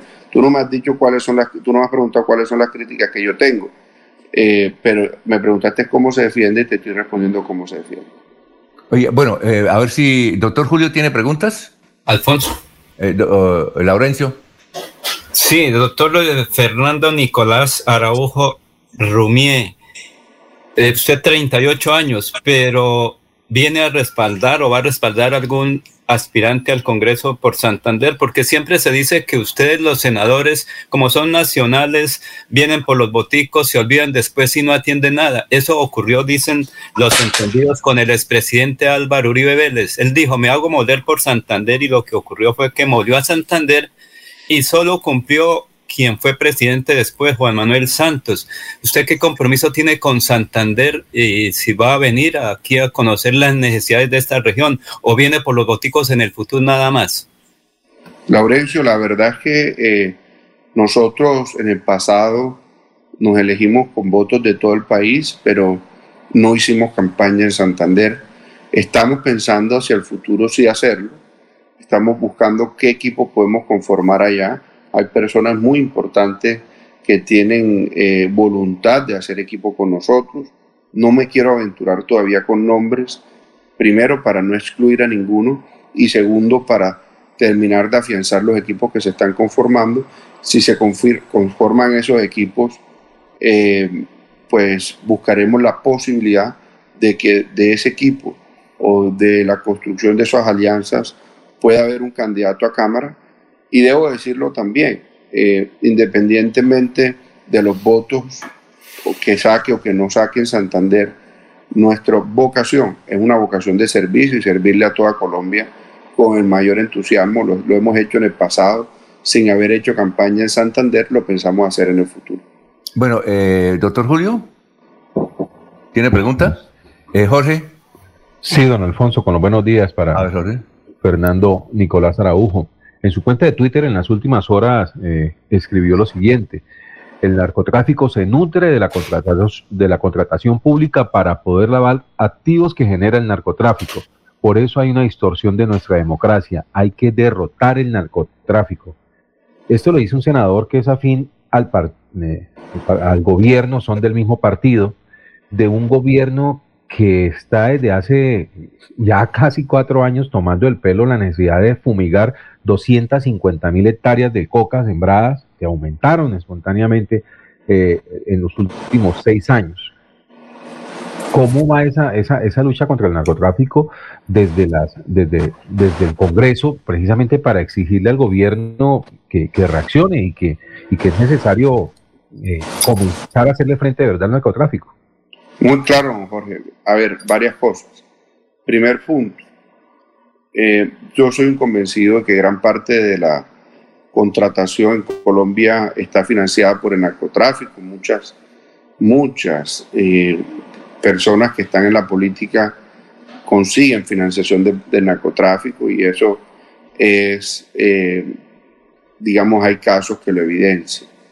Eh, Colombia hoy está produciendo 1.200 toneladas de clorhidrato de cocaína, lo que genera enormes divisas. Yo creo que esas 1.200 todavía no se están incautando, sino unas 500.000 y eso eh, eh, indica pues que siguen llegando enormes recursos, fuentes de recursos a financiar eh, no solamente el lavado de activos, el contrabando, sino también la, violen- la violencia e incluso esta nueva modalidad de terrorismo urbano utilizando la llamada primera línea y otros mecanismos de, de, de- de terrorismo urbano y de violencia urbana.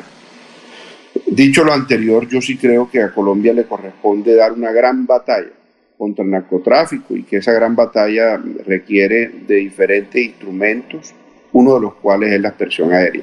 Sin embargo, a diferencia del gobierno del presidente Uribe, que rápidamente pudo aplicar, que porque ya inclusive se venían aplicando muchos de estos instrumentos, el gobierno del presidente Duque recibió las manos atadas para dar, eh, digamos, utilizar todos los instrumentos que se han previsto para combatir este flagelo. Uno de ellos, la, la aspersión aérea, ¿por qué quedó maniatada? Por las condiciones Primero, por la, digamos, la, la incertidumbre sobre las decisiones de la Corte Constitucional, que eh, tuvieron mucho debate, mucha discusión. Y segundo, posteriormente, que la Corte Constitucional dio vía libre a la utilización de glifosato para realizar aspersión aérea, de todas formas impuso unas condiciones no fáciles de lograr que de hecho todavía no se han podido cumplir a, cabalidad y por eso no se ha podido retornar a la aspersión aérea. Una de ellas, tal vez la que más ha costado trabajo, es lograr unas licencias ambientales, pero debo decir que el 13 de abril de este año, el 13 de abril, y anoten esa fecha porque fue exactamente 15 días antes del estallido, el llamado paro nacional del 28 de abril, em, el gobierno produjo el decreto que autoriza la aspersión aérea y está la expectativa de esas licencias ambientales. Por eso yo a veces conecto la realización del paro, por supuesto, con reconociendo el error del ministro Carrasquilla de haber, de haber presentado una reforma completamente inviable, mal socializada, sin discusión e inoportuna al Congreso de la República y contrario a las sugerencias y observaciones que le hicimos los congresistas que eh, tenemos algún liderazgo en el Congreso sobre estos temas económicos y tributarios eh, y que le dio toda la munición a quienes auspiciaban ese tipo de, de vías de hecho para tratar de eh, atacar al gobierno, eh, eso, sin, sin, menospreciar esa realidad, lo que había de fondo era, una, era la motivación para oponerse al decreto de la aspersión aérea. Y, y una evidencia de ello es la financiación del narcotráfico en esas marchas, sin, sin menospreciar el descontento ciudadano que es real y hay que reconocerlo, y la otra es que en todos los pliegos de petición, absolutamente todos, los que presentó la mesa del paro o el comité del paro, en todos los pliegos de peticiones estaba la petición de derogar el decreto que autorizaba la aspersión aérea. Yo sigo creyendo, don Jorge y queridos oyentes, y a todo el panel que nos acompaña en Radio Melodía, que es necesaria la aspersión aérea pero no vista eh, de manera aislada, sino vista como uno de los instrumentos fundamentales para luchar contra el narcotráfico. Pero yo creo que también se requiere aplicar con urgencia el programa que probamos en el Plan Nacional de Desarrollo de pagos por servicios ambientales, que es un programa que ayudaría muchísimo la sostenibilidad de muchos campesinos que hoy viven de la, del cultivo de la hoja de coca y que le eh, pagaríamos más bien por mantener el bosque colombiano, por mantener nuestra selva y eh, hay que también evitar los incentivos perversos que dejó el gobierno anterior. Bueno, doctor, eh, se nos acabó el tiempo. Muchas gracias, muy amable. En alguna otra oportunidad, doctor Fernando Nicolás Araujo, tendremos la oportunidad de eh, comentarle más asuntos, ¿le parece? No, ni más faltaba, don Alfonso, con el mayor de los gustos, todos los temas que usted quiera tocar. Muy amable. El doctor Fernando Nicolás Araujo del Centro Democrático, senador de la República. Vamos a una pausa. Son las 6 y 32.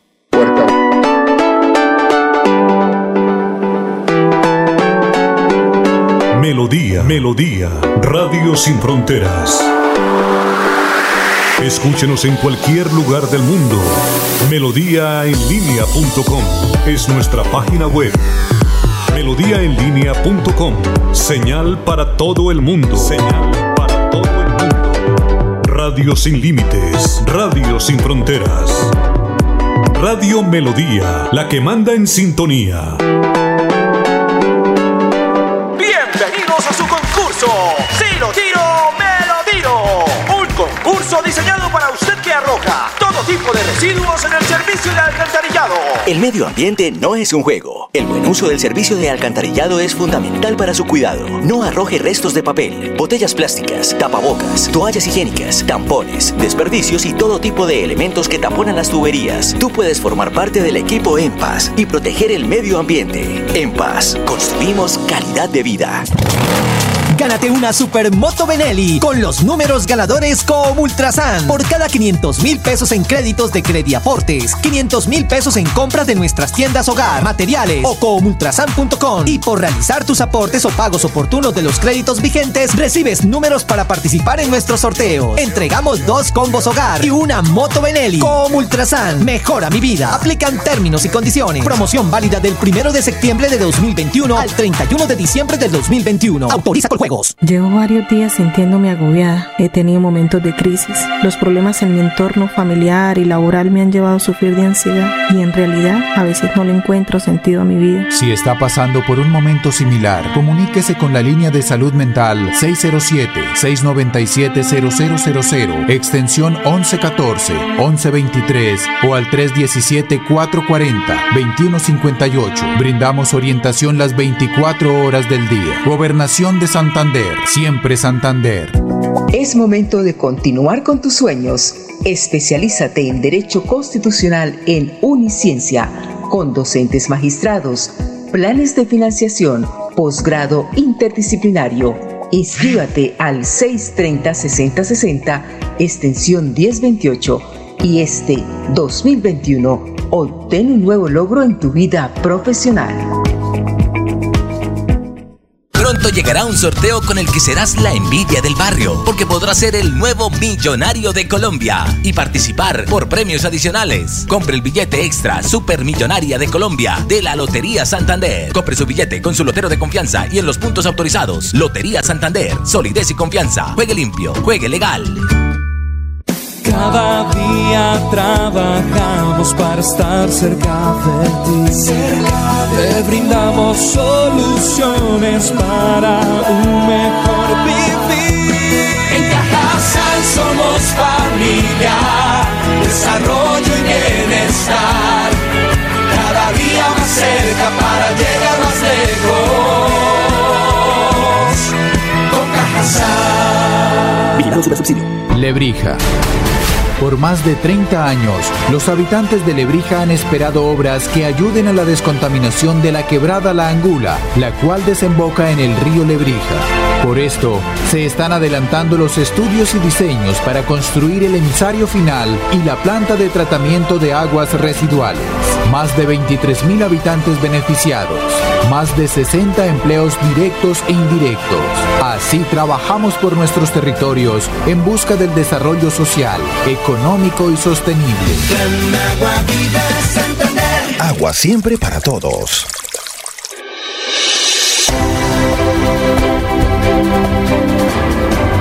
Información y análisis. Es el estilo de Últimas Noticias por Radio Melodía 1080 AM.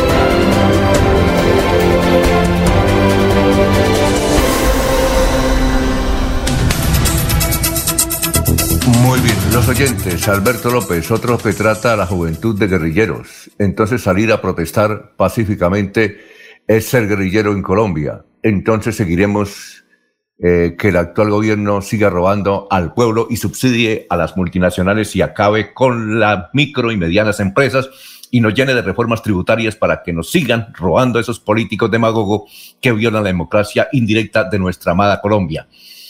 Nunca Nunca Iván Duque va a estar dándole recursos a Santander porque es un político demagógico y usa la democracia como un show político. Jorge Elías Hernández, la juventud está descontrolada.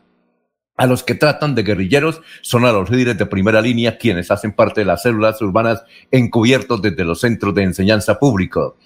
Alberto López, en la época de los 60, 70, 80, 90 usaban el pueblo porque no sabían nada de la constitución y no sabían leer mucho de nuestros antepasados. Ahora, como los jóvenes estudian y saben en la corrupción y los políticos demagogos que tenemos salen a exigir sus derechos y los tratan de guerrilleros. Oye, doctor Julio, faltó su pregunta. Estamos pendientes de su pregunta. ¿Qué pasó, doctor Julio? ¿No está? Sí, Alfonso, qué pena que me ausenté un segundo. Era fundamentalmente una pregunta suya para el doctor Araujo. Bueno, noticias, don Jorge, a esta hora son las Alfonso, pero Dígame, Alfonso, ¿qué dijo de nuevo el señor con senador? Nada, nada. Vino fue a- o mejor, todo fue que se conociera su nombre en Santander nada más, porque ni siquiera dijo a quién va a apoyar para la Cámara, porque hay que hacer compromisos por el departamento, ¿no? Compromisos personales o individuales o de bolsillo, como dicen otros. Mire, eh, como usted sabe que dicen las mujeres de los hombres, Laurencio, todos los hombres son iguales, todos los políticos que entrevistamos aquí son iguales. Iguales, y la gente no los quiere. Al único, le cuento, al único que sí me han mandado mensajes por, editando por la entrevista es el doctor Jorge Enrique Reboledo, pero el resto, hermano, no, no, no leo los comentarios contra ellos. Mal, mal, mal los políticos, y más los santanderianos, los congresistas. Eso sí está peor. Ayer hablaba, con un, ayer hablaba con un dirigente amigo suyo, político, que respaldaba a un senador y dije, y le dije, bueno, ¿y usted va a apoyar a alguien de Santander? Dijo, jamás voy a apoyar a estos sinvergüenzas. Que, es decir, la clase parlamentaria de Santander sí está, no sé, doctor, ¿usted qué piensa? Pero, pero la clase, si los políticos están mal, hablan mal, y nosotros somos sinvergüenzas de entrevistarlos acá, y uno pues les hace el favor, aquí llaman cada rato que los entrevistemos, pero doctor Julio, en cuanto a la clase política de Santander, parece que en esta oportunidad sí ha quedado como muy mal ante la opinión de los santanderianos. ¿Usted qué piensa? ¿Cuál es su percepción? Alfonso, lo hemos dicho de tiempo atrás, ¿no? Que lamentablemente en los últimos años la representación política de Santander en el Congreso no ha sido ni de gran gestión ni de gran figuración. Atrás quedaron los tiempos en que los santanderianos protagonizaban los grandes debates en el Congreso de la República, los tiempos en que Santander era respetado en los eh, auditorios eh, del gobierno, en los espacios del gobierno, porque sus voceros se caracterizaban por, por eh, insistir y por hacer valer las peticiones y las reclamaciones de la gente de nuestro terruño. Desafortunadamente, como decimos, en los últimos años se ha perdido esa, esa virtud y hemos quedado además de una clase política que ha, que, ha tenido otras eh, prioridades más partidistas, más politiqueras, más personales que realmente de interpretación de los intereses de los santanderianos. Amén, Alfonso, de que no, no se destaca, no descolle ningún congresista nuestro como protagonista de los grandes debates de control político, ni como proponente o oponente de algunas de las eh, eh, iniciativas legislativas de mayor envergadura. Muy bien. bueno, noticias a esta hora, Jorge. Son las seis y cuarenta.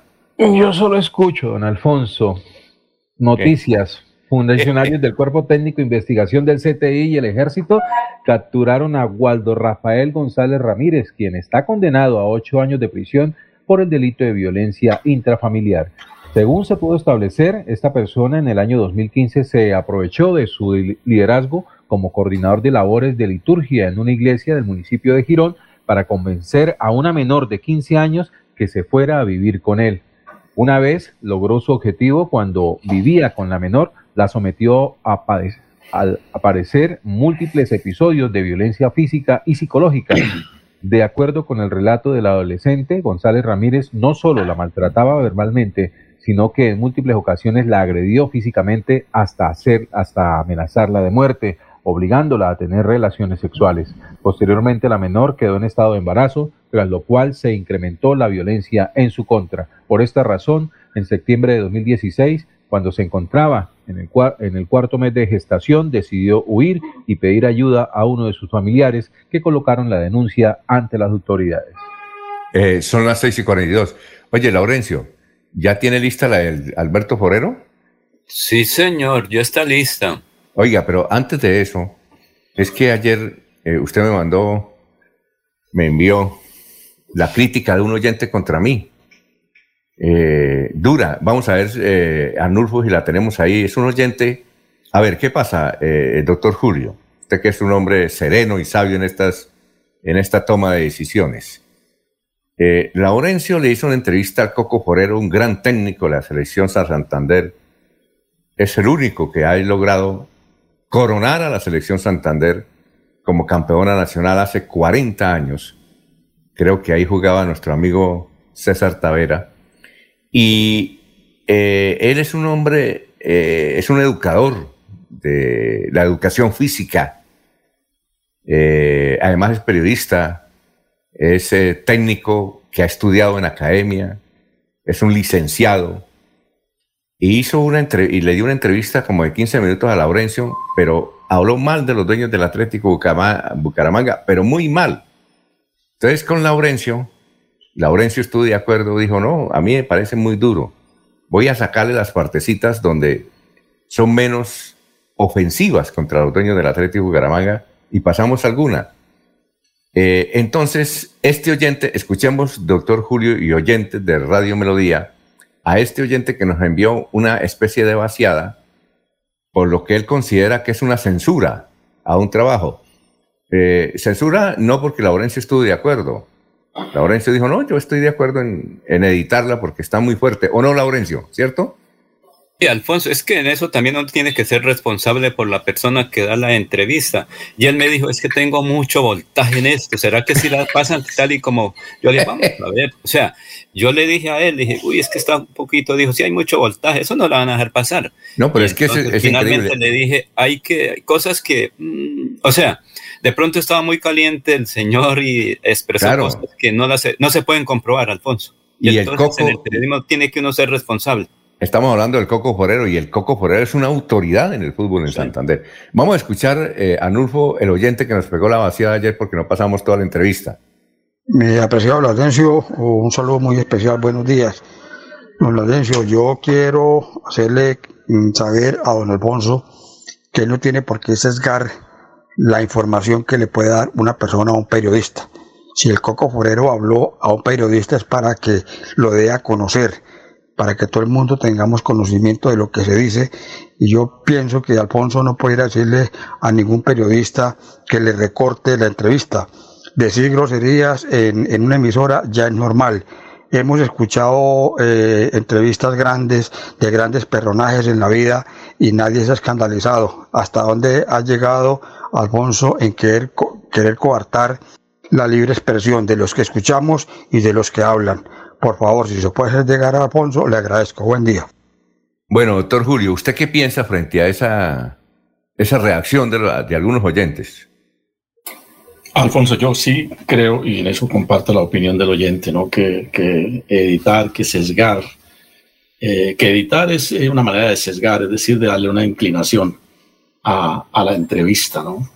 Eh, las prevenciones que se adoptan en este caso por el supuesto uso indebido de términos que pueden resultar eh, ofensivos o agresivos a la sociedad por ser muy fuertes, pues es una impresión subjetiva del periodista, ¿no? Entonces, eh, eso, de, por supuesto, desvirtúa y deforma eh, la información, en este caso la entrevista que rindió el Coco Fodero. Creo que lo que hemos debido hacer es reproducirla en su integridad, tal y como él la pronunció.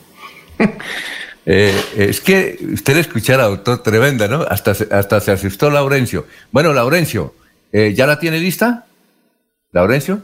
Alfonso, sí, señor, ya está preparada. Pues escuchemos lo que, o sea, Alfonso, es que hay que decirle tanto al oyente como a la ciudadanía. Hay cosas que él dice, pero que no se pueden comprobar y en periodismo hay que ir uno a la fuente directa para comprobar y cosas que son del pasado y son acusaciones muy fuertes donde él podría terminar en problemas eh, judiciales y el noticiero pues también. Pero mira, aquí está lo que se puede. Bueno, sí, entonces hagamos una cosa, Laurencio, como ya estamos, eh, vamos a una pausa y cuando regresemos vamos a pasar la entrevista editada del Coco Forero.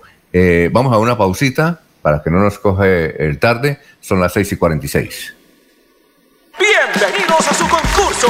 Si lo tiro, me lo tiro. Concurso diseñado para usted que arroja todo tipo de residuos en el servicio de alcantarillado. El medio ambiente no es un juego. El buen uso del servicio de alcantarillado es fundamental para su cuidado. No arroje restos de papel, botellas plásticas, tapabocas, toallas higiénicas, tampones, desperdicios y todo tipo de elementos que taponan las tuberías. Tú puedes formar parte del equipo En Paz y proteger el medio ambiente. En Paz, construimos calidad de vida. Es momento de continuar con tus sueños. Especialízate en Derecho Constitucional en Uniciencia, con docentes magistrados, planes de financiación, posgrado interdisciplinario. Inscríbate al 630-6060, extensión 1028 y este 2021 obtén un nuevo logro en tu vida profesional.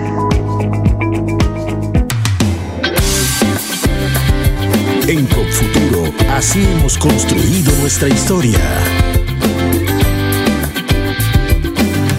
La gente que busca sus sueños, somos la raza que está preparando un mundo nuevo lleno de esperanza que construye hacia el futuro. Para estudiar, para emprender y trabajar, te acompañamos hoy para mañana nuevo alcanzar.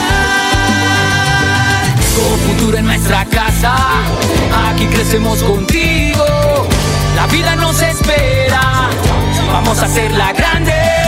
Tienes la llave de la fórmula mágica, ven que te esperamos, verás que es fantástica. Es un respaldo para toda la vida. Entrar a Futuro es tu punto de partida. Somos la llave que abre tus puertas, haciendo claro un camino seguro. Porque el presente, aunque no lo creas, en tu destino es con futuro. Dando crédito a tu felicidad. COP Futuro 30 años. Suaita. Seguimos adelante con los estudios y diseños para la optimización y mejoramiento de los acueductos de los corregimientos de Vado Real y San José de Suaita. Más de 2.400 habitantes beneficiados, 41 empleos directos e indirectos, una apuesta hacia el bienestar de las familias santandereanas con agua potable. Agua Vida Santander. Agua siempre para todos. Muy bien, ahora sí eh, vamos a escuchar la entrevista editada que sacamos, los, eh, hay que decirle a la audiencia que le editamos, como el doctor Julio y como hay muchos oyentes que no están de acuerdo en eso, pero bueno, eh, asumimos el palo en ese sentido. Entonces, eh, ¿de cuántos minutos le, le- quedó la entrevista, don Laurencio? Tres y medio. Ah, bueno, escuchémosle entonces al Coco Forero. El Bucaramanga es uno más de ese grupo de, de- clubes que forman parte de la, la Di Mayor y de la forman parte del mismo circo. El fútbol de Colombia apenas una parte del negocio está pegando. Todo el mundo está pegando. El Bucaramanga es uno más. El técnico del Bucaramanga hoy un señor payado uruguayo, argentino, no sé qué. Entonces administra 30 empleados. El Bucaramanga no tiene más empleados, 30 pongan. Entonces tienen un presidente, tienen un técnico, el dueño del Bucaramanga. Ese señor Álvarez, usted no se ha preguntado quién es, de dónde es, porque de pronto apareció aquí en Bucaramanga un señor que ni usted ni yo lo conocemos, soy del deporte y, son- está, y estaba metido en el fútbol, no solo él. Y ese señor apareció un día aquí en Bucaramanga y dice que no, el nuevo dueño, el nuevo rico. ¿Cuánto cree que valga el Bucaramanga hoy? ¿Usted lo va a comprar o lo voy a comprar yo? ¿Cuánto cree que no lo, que no lo coticen? No lo cotizan. Mal cotizado, hoy el Bucaramanga debe valer 10 mil millones de pesos. Un negocio malo para ellos, chimbo. De las gasolinas y el petróleo, eso es lo que le dijeron. Atlético Bucaramanga o qué va a pasar? Pero qué va- futuro va a tener, usted no me ha acabado de escuchar, llevo ¿Cuánto llevo hablando con usted? Media hora, ponga. Porque imagínese la gente preocupada por el Bucaramanga. El Bucaramanga es uno más dentro. Nada, eso no El Bucaramanga para su info no existe. Es una razón social. Ahí tienen 30 equipos. Oye, y usted a propósito, ¿qué está haciendo ahora? Ciudad de la Real de Miranda, caminando, corriendo, haciendo por mi vida. Afortunadamente yo ya tengo 71 y a mí no me da ni gripa. Yo hace 40 años nosotros pagábamos al seguro pensiones, yo soy de esa época. Mi primer contrato año 78, Colegio Santander me nombraron y Colegio Tecnológico. Era profesor, porque yo soy licenciado en educación física. Pero acá en Bucaramanga me pusieron en el tecnológico a fútbol. Entonces yo como allá hay una canchita que había ahí en el colegio que todavía es la única que hay por ese lado. Todo el día hacía fútbol con mis alumnos.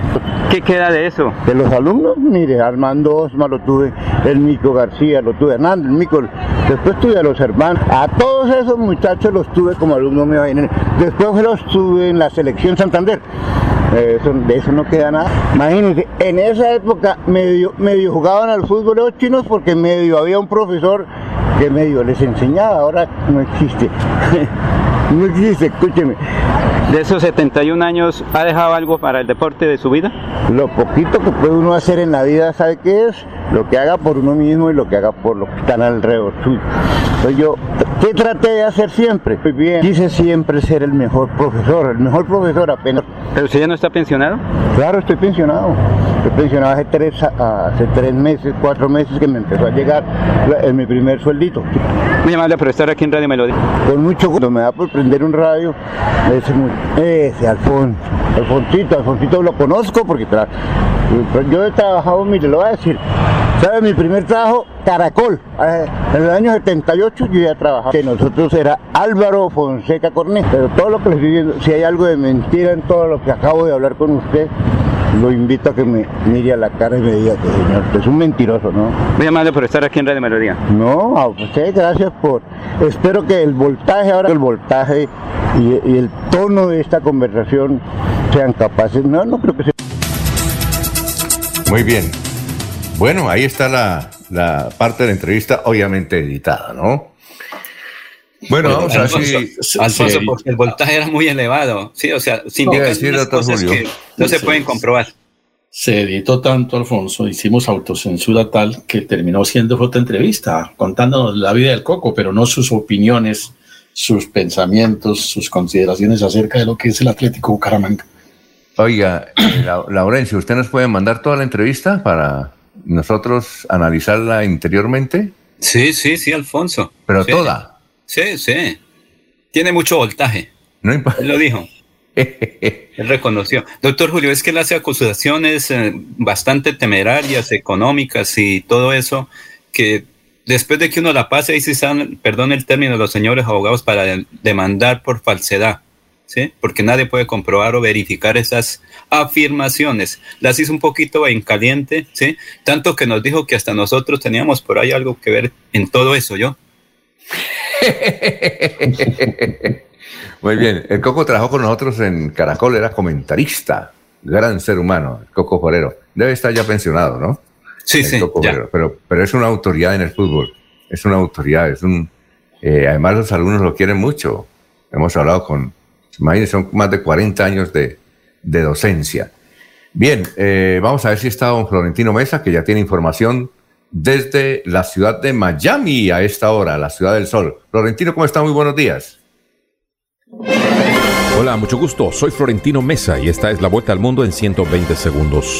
Un grupo experto de asesores de la Organización Mundial de la Salud sobre la vacuna contra la COVID-19 recomendó que los adultos mayores y personas con sistemas inmunitarios débiles reciban una dosis extra como parte de su esquema regular de inmunización. La deuda de más de 70 países de bajos ingresos aumentó un 12% en 2020, llegando a 860 mil millones de dólares debido a la respuesta fiscal y monetaria desplegada para encarar la pandemia y supone un trágico retroceso en el desarrollo de esos países, reportó el Banco Mundial. Las divergencias en la recuperación económica global y el proceso por mala práctica a la directora del Fondo Monetario Internacional FMI, Cristalina Georgieva, marcarán la asamblea anual que el organismo celebra conjuntamente con el Banco Mundial esta semana. El líder de Corea del Norte, Kim Jong-un, supervisó una inusual exhibición de sistemas de armas y prometió desarrollar unas fuerzas armadas invencibles, acusando a Estados Unidos de crear tensiones y de no demostrar que no tiene intenciones hostiles hacia su país. La tormenta tropical Pamela se fortalecía rápidamente conforme avanzaba frente a la costa de México en el Pacífico y se prevé que alcance la categoría de huracán 3 antes de tocar tierra cerca del puerto de Mazatlán en los próximos días. Nicaragua acusó al embajador de Estados Unidos en Managua, Kevin Sullivan, de mantener una continua intromisión en los asuntos internos del país, luego de que el diplomático felicitara públicamente por su aniversario a un medio independiente crítico de Daniel Ortega. Una ONG austríaca presentó hoy una denuncia ante la Corte Penal Internacional contra el presidente brasileño Jair Bolsonaro por presuntos crímenes contra la humanidad debido a la deforestación de la Amazonia y sus consecuencias sobre la vida y salud en todo el mundo. Varias ciudades de Bolivia vivieron un día de agitación social y protestas convocadas por la oposición, organizaciones ciudadanas y gremiales en defensa de la democracia y en contra de normas que impulsa el gobierno. Esta fue la vuelta al mundo en 120 segundos. Muy bien, doctor eh, Julio, ¿iba a decir usted una- un, un comentario sobre la entrevista? No, Alfonso, es que creo que lo indicado sería eh, entrevistar a los directivos del Atlético de Bucaramanga o al señor Álvarez para que se pronuncie en relación con las afirmaciones que a juicio de ustedes son muy fuertes por parte del señor eh, Coco Forero. Y se pasan las dos versiones, se le suministra a la audiencia eh, tanto las manifestaciones del Coco como las respuestas que sobre el particular tengan las directivas o los propietarios del equipo de fútbol. Sí, eh, doctor Julio, eso es excelente, pero es que yo, por ejemplo, no he escuchado ni conozco la voz del señor Álvarez, ni lo conozco, no sé quién es. no he visto una entrevista en ninguna parte con él. Eh, los que cubren Atlético Caramanga dicen que él jamás pasa al teléfono. Sí, eh, nunca, nunca. Una vez entrevistamos a Oscar Córdoba cuando estaba aquí y, yo le dije, oiga, viejo, ayúdanos con una entrevista con él. Dijo, no, no, él no habla. Entonces, así es muy difícil, doctor. Él no, él no, él no, él no pasa el teléfono. No, no, no, no da entrevistas. Eso sería lo ideal. Pero yo no he visto, si hay alguien que tenga una entrevista con él, me gustaría escucharla. Eh, como sea, un archivo algo así, pero yo no lo he escuchado, doctor. Ese es el lío. Pero el equipo tiene un presidente que entiendo actúa como representante legal de la entidad, entonces creo que a él se le podría eh, solicitar que se pronunciara sobre el particular. Sí, también, ¿no? Eh, vamos a que nos envíe la entrevista a don Laurencio y en un consejo de redacción la analizamos, doctor, ¿le parece? Perfecto, don Alfonso. ¿En qué restaurante?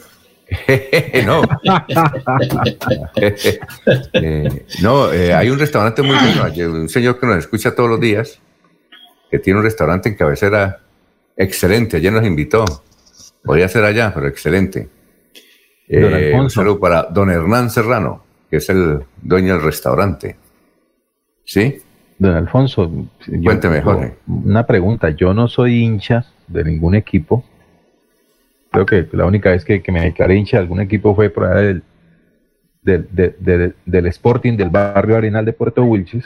Ah, bueno. Esto, pero, o sea, ¿qué, qué, ¿qué espera un hincha de un equipo del cual él es consciente que no está trabajando para ganar ningún campeonato, que no le interesa figurar en los primeros lugares de, de, favoritismo, que eh, siempre está en una agonía por su participación en, diferentes escenarios. O sea, ¿qué, lo aferra? Lo aferra a un equipo del que ni siquiera a sus dirigentes le importa el, su sentimiento como hincha. No es más fácil mirar hacia otros lados, por ejemplo, una alianza petrolera que, está estructurado como una corporación deportiva con, proyección y que así lo ha demostrado, o un Real Santander que está mucho más cerca de su corazón acá en el área metropolitana y que también podría llegar a, conquistar eh, mejores eh, triunfos o a, proveer mejores satisfacciones de verlo jugar. O sea, ¿qué lo ata a algo que que sabe que no funciona y que, que ni siquiera le, presta atención. Es como si a esta altura de la vida todavía estuviéramos haciéndole campaña a Jorge Eliezer Gaitán para presidente. Pues sí, tiene razón, pero es una cuestión congénita. Eh, ese es el lío, don Jorge, que los hinchas del Atlético Bucaramanga tenemos que soportar esa dura realidad. Por eso se sufre mucho.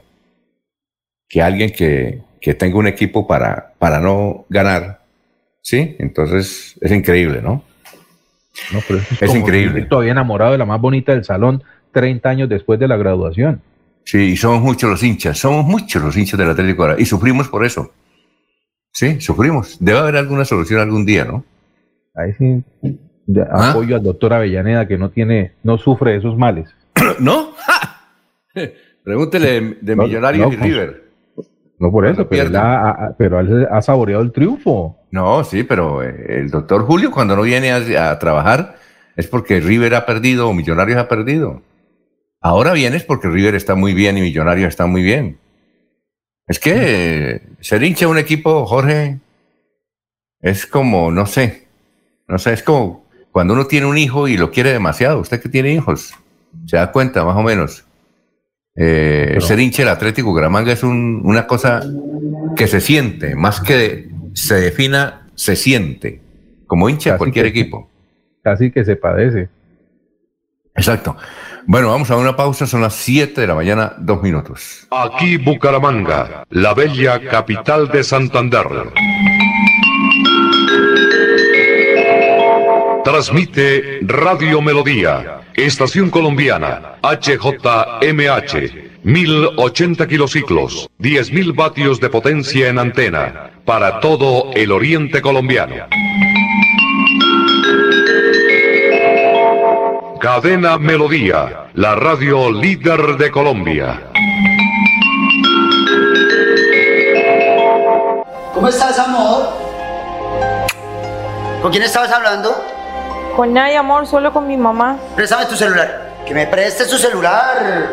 Esta es una de las clases de violencia intrafamiliar. Si eres víctima, denuncia en la línea Siempre Mujeres Valientes de la Gobernación de Santander 607-691-0980. Atención todos los días, las 24 horas. Gobernación de Santander. Siempre Santander. Queremos que disfrutes de un servicio de energía confiable y de calidad.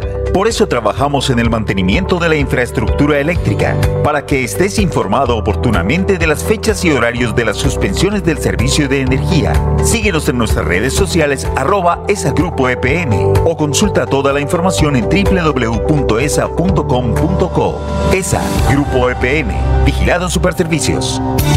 Los invitamos a sintonizar el programa Curación Natural de la Unidad Médica Biológica del Dr. Ricardo González, de lunes a viernes en los horarios 7 y 30 y 9 y 30 de la mañana y los sábados 7 y 30 y 12 del mediodía. Aquí encontrará la orientación profesional para todo tipo de enfermedades, tratamientos con medicamentos naturales. Llame y agende su cita médica al 313-392-2623, 313-392-2623.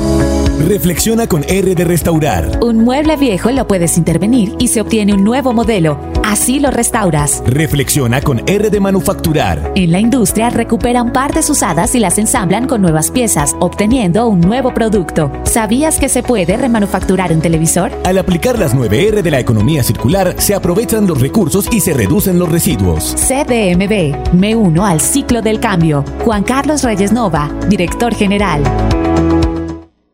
La Gobernación de Santander ayuda a los bolsillos de los contribuyentes. Aproveche la reducción del 50% sobre sanciones e intereses en el impuesto vehicular hasta el 30 de noviembre de este año. Acérquese a la Casa del Libro Total en Bucaramanga, Barranca Bermeja y San Gil o desde su casa ingresando a www.yuba.sic.com.co slash Santander. También en cualquier punto baloto, efecti y éxito del departamento. Póngase al día con su deuda de impuesto vehicular. Gobernación de Santander. Siempre Santander. Aquí están las últimas noticias. Las noticias de la hora. Hola, ¿qué tal? Buenos días. Soy Florentino Mesa y estas son UCI Noticias CIPAS. Organizaciones defensoras de derechos humanos solicitaron a las autoridades colombianas investigar a fondo el asesinato de dos jóvenes, uno de ellos menor de edad, en la zona fronteriza con Venezuela. Pedimos a las autoridades que aclaren las circunstancias que rodearon este hecho para que los responsables sean judicializados, dijo Carlos Camargo, director de la Defensoría del Pueblo.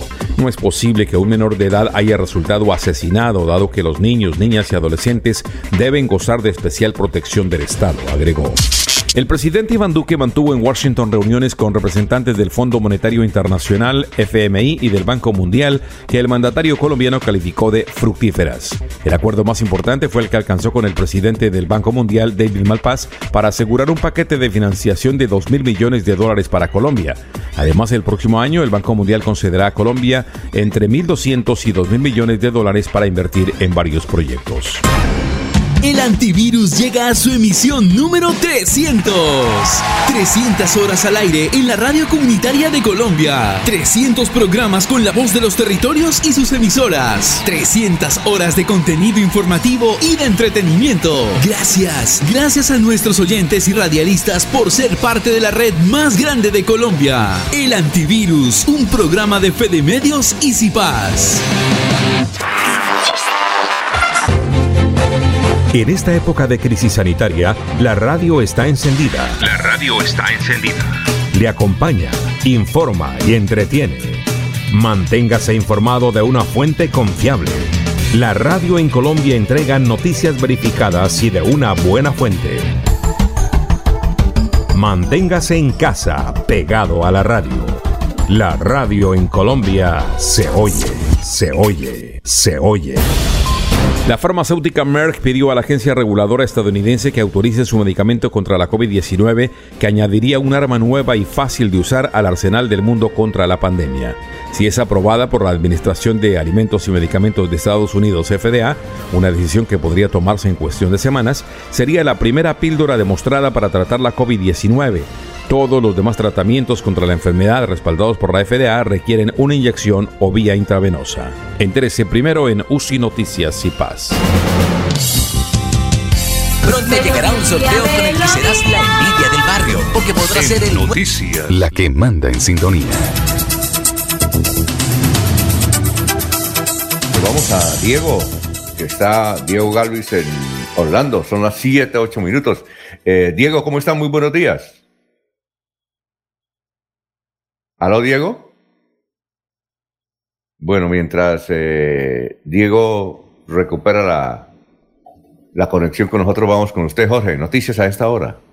Don Alfonso, actualmente hay 77 instituciones educativas en Santander habilitadas para que se realice la presencialidad, lo que equivale a 77 mil niños, cifra que llega a tan solo el 48%. Esta cifra es muy baja a nivel región, por eso mismo se inició un plan de choque por parte de la Gobernación de Santander para que en los colegios se pueda verificar el mejoramiento de los protocolos de bioseguridad, seguimiento de vacunas en docentes y educativos y la adecuación de las infraestructuras. El secretario de Educación encargado, Bernardo Patiño, dijo que las razones son múltiples, como el miedo de los padres al contagio de sus hijos, la falta de agua en colegios, entre otras cosas. Con este plan de choque que se implementará luego del receso escolar, la Secretaría de Educación aspira a que en enero de 2022 ya esté el 100% de presencialidad. En Santander hay 272 colegios oficiales y 2.218 sedes administrativas. Muy bien, eh, don Laurencio, lo escuchamos. Siete, Alfonso, es que fueron firmados convenios entre la Gobernación de Santander, la Agencia de Desarrollo Rural, para apoyar 25 municipios y sus campesinos en áreas de desarrollo agrícola. Precisamente eh, el alcalde de Matanzas, César Tolosa, y el gobernador aquí están. Muchas gracias al señor gobernador por, por colaborarme siempre y por tenerme en cuenta en estos 25 municipios que salieron beneficiados en el tema agropecuario. Y eso es reactivar, reactivar al, que nos da de comer, a la gente del campo, que es lo más importante. En el caso de Matanzas se han beneficiado 30 familias que se van a volver autosostenibles con este gran proyecto que hizo el señor gobernador y la Secretaría de Agricultura de la mano de, del ADR. ¿En qué consiste? ¿Qué es el beneficio para el campesino? Se les va a hacer unas pequeñas huertas de sostenibilidad para que ellos mismos produzcan sus productos y los mantengan. Son un convenio, un porcentaje del 10% en base a lo que le va a llegar a cada campesino y esto es muy bueno porque no tan solo Matanza, se van a beneficiar más de 25 municipios. En Matanza, me doy el lujo de decirlo, un municipio de Cesta, este año, el 2021, a pasar de la pandemia, he gestionado más de 12 mil millones de pesos. Alcalde, ¿qué necesidades tiene precisamente su municipio? ¿En qué está afectado actualmente por la temporada de lluvias? No, las vías terciarias. Es ahorita con la mano del Consejo eh, voy a comprarme una motoniveladora. Los municipios tienen que volverse autosostenibles en todos los temas. Eh, Matanza tiene 34 veredas, más de 300 kilómetros de vías terciarias y en sí es hacer un kit de maquinaria para mantener las vías. Eh, Matanza está a una hora y cuarto de Bucaramanga. Falta arreglar la vía principal, eso le he dicho al señor gobernador, y movernos hacia un destino turístico y volver a Matanza autosostenible. Hemos logrado proyectos grandes como es la remodelación de la alcaldía, eh, la Villa Olímpica, la construcción de un estadio en Matanza que no lo había y va a ser un estadio profesional. El plan departamental de extensión agropecuaria que fue presentado por el gobierno siempre de Santander nos permite poder firmar estos convenios interadministrativos frente a las necesidades que tienen hoy nuestros municipios, nuestro campo santanderiano. Y hoy con más de 25 de ellos, pues estamos firmando este convenio gracias a sus aportes, gracias al aporte de la Agencia de Desarrollo Rural en cabeza de la doctora Ana Cristina Moreno, que nos permitió poderle brindar todo ese apoyo de capacitaciones, de poder tener buenas prácticas, de, sobre todo de poder orientar a buscar nuevos mercados, productos de excelente calidad y sobre todo de apoyar ese trabajo de manera importante. Y esos más de 1.840 millones nos permite decir, aquí hay un gran aporte importante hacia el campo santanderiano, hacia la producción agrícola, y sobre todo de poder lograr que cada día nuestro campo sea mayor, más competitivo. Nosotros estamos firmando un convenio interadministrativo entre la Agencia de Desarrollo Rural, los municipios, 25 municipios y el gobierno departamental en cabeza de la Secretaría de Agricultura de un programa de extensión agropecuaria que consiste en, en las capacitaciones, en las orientaciones hacia las buenas prácticas, hacia el fortalecimiento de la producción agrícola para tener productos de excelente calidad y sobre todo cada día de buscar ese mercado a través de la digitalización del comercio electrónico que nos permita poder lograr que cada día nuestra producción agrícola traspase las fronteras del departamento. Hoy mencionábamos que la producción agrícola ha venido, las, exportaciones agrícolas han venido creciendo.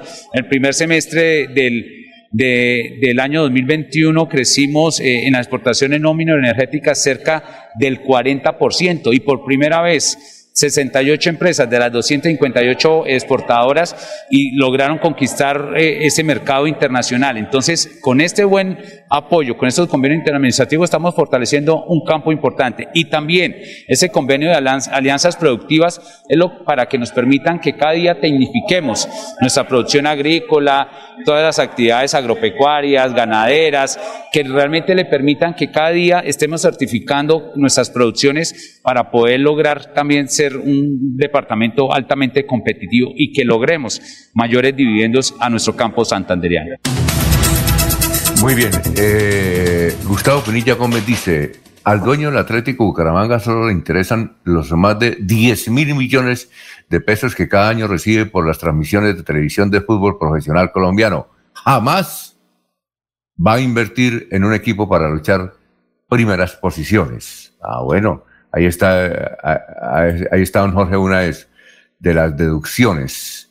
Bien, eh, antes de irnos a unos mensajes, Fernando Carrillo, que fue procurador general de la Nación y que la gente pensaba que se iba a lanzar a la presidencia de la República, pues no lo va a hacer. Eh, lo acaban de nombrar en el grupo Prisa, que es el dueño de Caracol Radio. Entonces Fernando Carrillo, eh, que vivía en España porque fue embajador allá, hizo muy buenas amistades con los dueños del grupo Prisa y lo han nombrado en un alto cargo supremamente ejecutivo que tiene que ir por América Latina mm, observando y cuidando todas las empresas del grupo Prisa, entre ellas Caracol Radio y una cadena de emisoras en Chile, creo que también en Centroamérica. Eh, el grupo Prisa también es el dueño del diario El País. En fin, que bien, que bien el doctor Fernando Carrillo, que entonces, frente a esa situación, no será ministro, eh, perdón, no será candidato a la presidencia ni precandidato. Son las 7:15, vamos a una pausa y regresamos. Bienvenidos a su concurso. Si lo tiro, me lo tiro. Un concurso diseñado para usted que arroja todo tipo de residuos en el servicio de alcantarillado. El medio ambiente no es un juego. El buen uso del servicio de alcantarillado es fundamental para su cuidado. No arroje restos de papel, botellas plásticas, tapabocas, toallas higiénicas, tampones, desperdicios y todo tipo de elementos que taponan las tuberías. Tú puedes formar parte del equipo En Paz y proteger el medio ambiente. En Paz, construimos calidad de vida. Santander Solidario. Generamos continuidad en educación superior con la entrega de incentivos económicos para los estratos 1 y 2, beneficiando a 17.105 estudiantes, y becas Generación Diamante para la ruralidad y vulnerabilidad, favoreciendo a 2.598 estudiantes. La educación es nuestra prioridad. Gobernación de Santander, siempre Santander. Hay más noticias. Muchas noticias, muchas noticias en Melodía 1080 AM. Antes de ir con el distrito de Barranca Bermeja, con don Soel Caballero, una pregunta, Jorge. ¿Me escucha? ¿Jorge? Sí, señor, sí, señor, sí, señor. Oiga, eh, el, el senador, el senador Araujo, en la entrevista quiso decir que el paro lo hicieron eh, paro cívico desde abril lo hicieron para evitar que se utilizara el, glifosato. ¿Eso quiso pues, decir él? esa era una de las peticiones que tenía el comité de paro de, para presentarle al gobierno, la de no uso del glifosato, la no aspersión de glifosato en cultivos de coca. Es decir, la no fumigación. Sí, señor. Eh, eso es lo que él dice. Él dice, el paro cívico lo utilizaron como parapeto para lograr lo que finalmente se consiguió, que no haya eh, fumigación. Es así, ¿no? Sí, señor. Ah, muy bien, muy bien. Bueno, eh, son las 7, 18 minutos. vamos con el distrito de Barranca Bermeja, con Soel Caballero. Soel, ¿cómo está? Muy buenos días. Soel Caballero está en Últimas Noticias de Radio Melodía 1080 AM. Buenos días, Alfonso, para usted, para los compañeros y igualmente para todos los oyentes. El comandante del Departamento de Policía Magdalena Medio, coronel Alexander Sánchez Acosta, ha dado a conocer que a la criminalidad se le está enfrentando desde la raíz. En ese sentido, se han desarticulado ocho bandas delincuenciales en promedio, se están realizando tres capturas diarias por diferentes delitos, se reactivaron cinco frentes de seguridad y de igual forma se viene utilizando la estrategia de pago de recompensas. Por otra parte, el Ministerio de Salud y la Protección Social dio a conocer que este lunes 11 de octubre, por sexto día consecutivo, no se reportaron personas fallecidas a causa del COVID en Barranca Bermeja. Se notificaron ocho casos positivos, cuatro mujeres, cuatro hombres. Finalmente se registró que dos personas lograron sanar satisfactoriamente de la enfermedad. Las estadísticas actualizadas del COVID en Barranca Bermeja están de la siguiente manera. Casos confirmados 25.761. Personas totalmente recuperadas 24.855. 66 personas recuperándose en casa bajo vigilancia médica. Un ciudadano hospitalizado. Ocho pacientes en unidad de cuidados intensivos UCI. 831 personas fallecidas en lo que va corrido la pandemia 75 casos activos en Barranca Bermeja. Noticias con las que amanece el distrito. Continúen compañeros en estudios en últimas noticias de Melodía 1080 AM. Bueno, eh, tenemos al señor ministro del Medio Ambiente, el hombre de Montería, el doctor eh, Carlos Eduardo Correa. Carlos Eduardo Correa es el ministro del Medio Ambiente y él quiere hacer un llamado a todos a que hoy, 12 de octubre, día Mundial del Árbol, sembremos árboles. Y tiene una cifra impresionante para celebrar árboles eh, en, todo el país. Escuchemos al señor ministro del Medio Ambiente, Carlos Eduardo Correa. Invito a todos los colombianos a que este 12 de octubre salgamos a sembrar, a sembrar vida, a sembrar pulmones. Nuestra meta es sembrar 180 millones de árboles al 2022 y este 12 de octubre tenemos un gran reto, salir masivamente a sembrar árboles. Por favor, una vez lo hagas, entra a la página de minambiente.gov.co y no dejes de registrarlo en el contador de árboles. Todos a sembrar este 12 de octubre. Sí, eh, Bucaramanga es una ciudad, me parece a mí que casi que, no tiene muchos árboles. Una de las ciudades que tiene muchísimos árboles, y esa sí no gana, es la ciudad de Cúcuta en Cúcuta, yo no sé, pero dicen que fue que en 1970 eh, un alcalde eh, hacía sembratones cada rato y por eso es que en Cúcuta hay mucho árbol. La otra de las ciudades que tiene muchísimos árboles es Valledupar y allá hay árboles frutales. Uno va caminando por las calles de Valledupar, nos aconteció con Laurencio, encontrábamos mangos que aquí los venden, allá los encuentra uno en las calzadas. Bien, eh, vamos, eh, algo para ir terminando, doctor Julio. Alfonso, eh, una pequeña precisión en relación con el comentario que se hacía de que la suspensión de la fumigación con glifosato es una de las peticiones del Comité del Paro. Sí. Puede que ese punto esté incluido dentro de los temas a dialogar o a negociar con el gobierno. Eh, mesa que nunca se ha concretado, ¿no? Pero mm, no hay que olvidar, Alfonso, que eso es por sobre todo una decisión de la Corte Constitucional.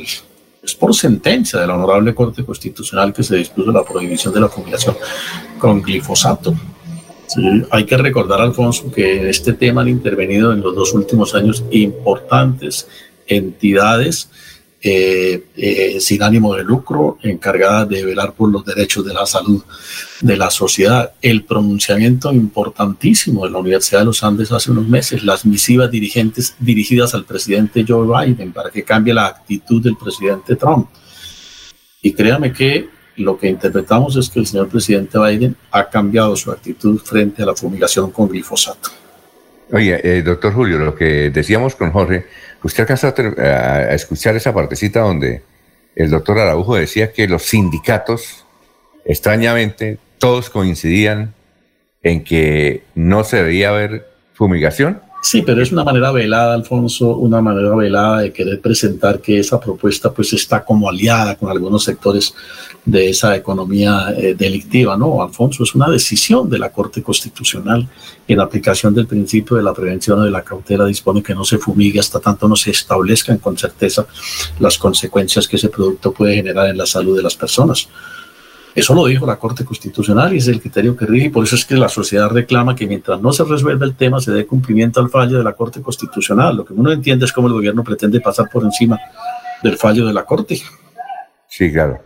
Y, ese, y esa petición que hace la, la Universidad de los Andes eh, tiene por base el estudio presentado por el entonces ministro de Salud Alejandro Gaviria sobre los daños en Tiene, la salud del tiene, glifosato. tiene, Jorge eh, el soporte de numerosos estudios científicos sobre el particular.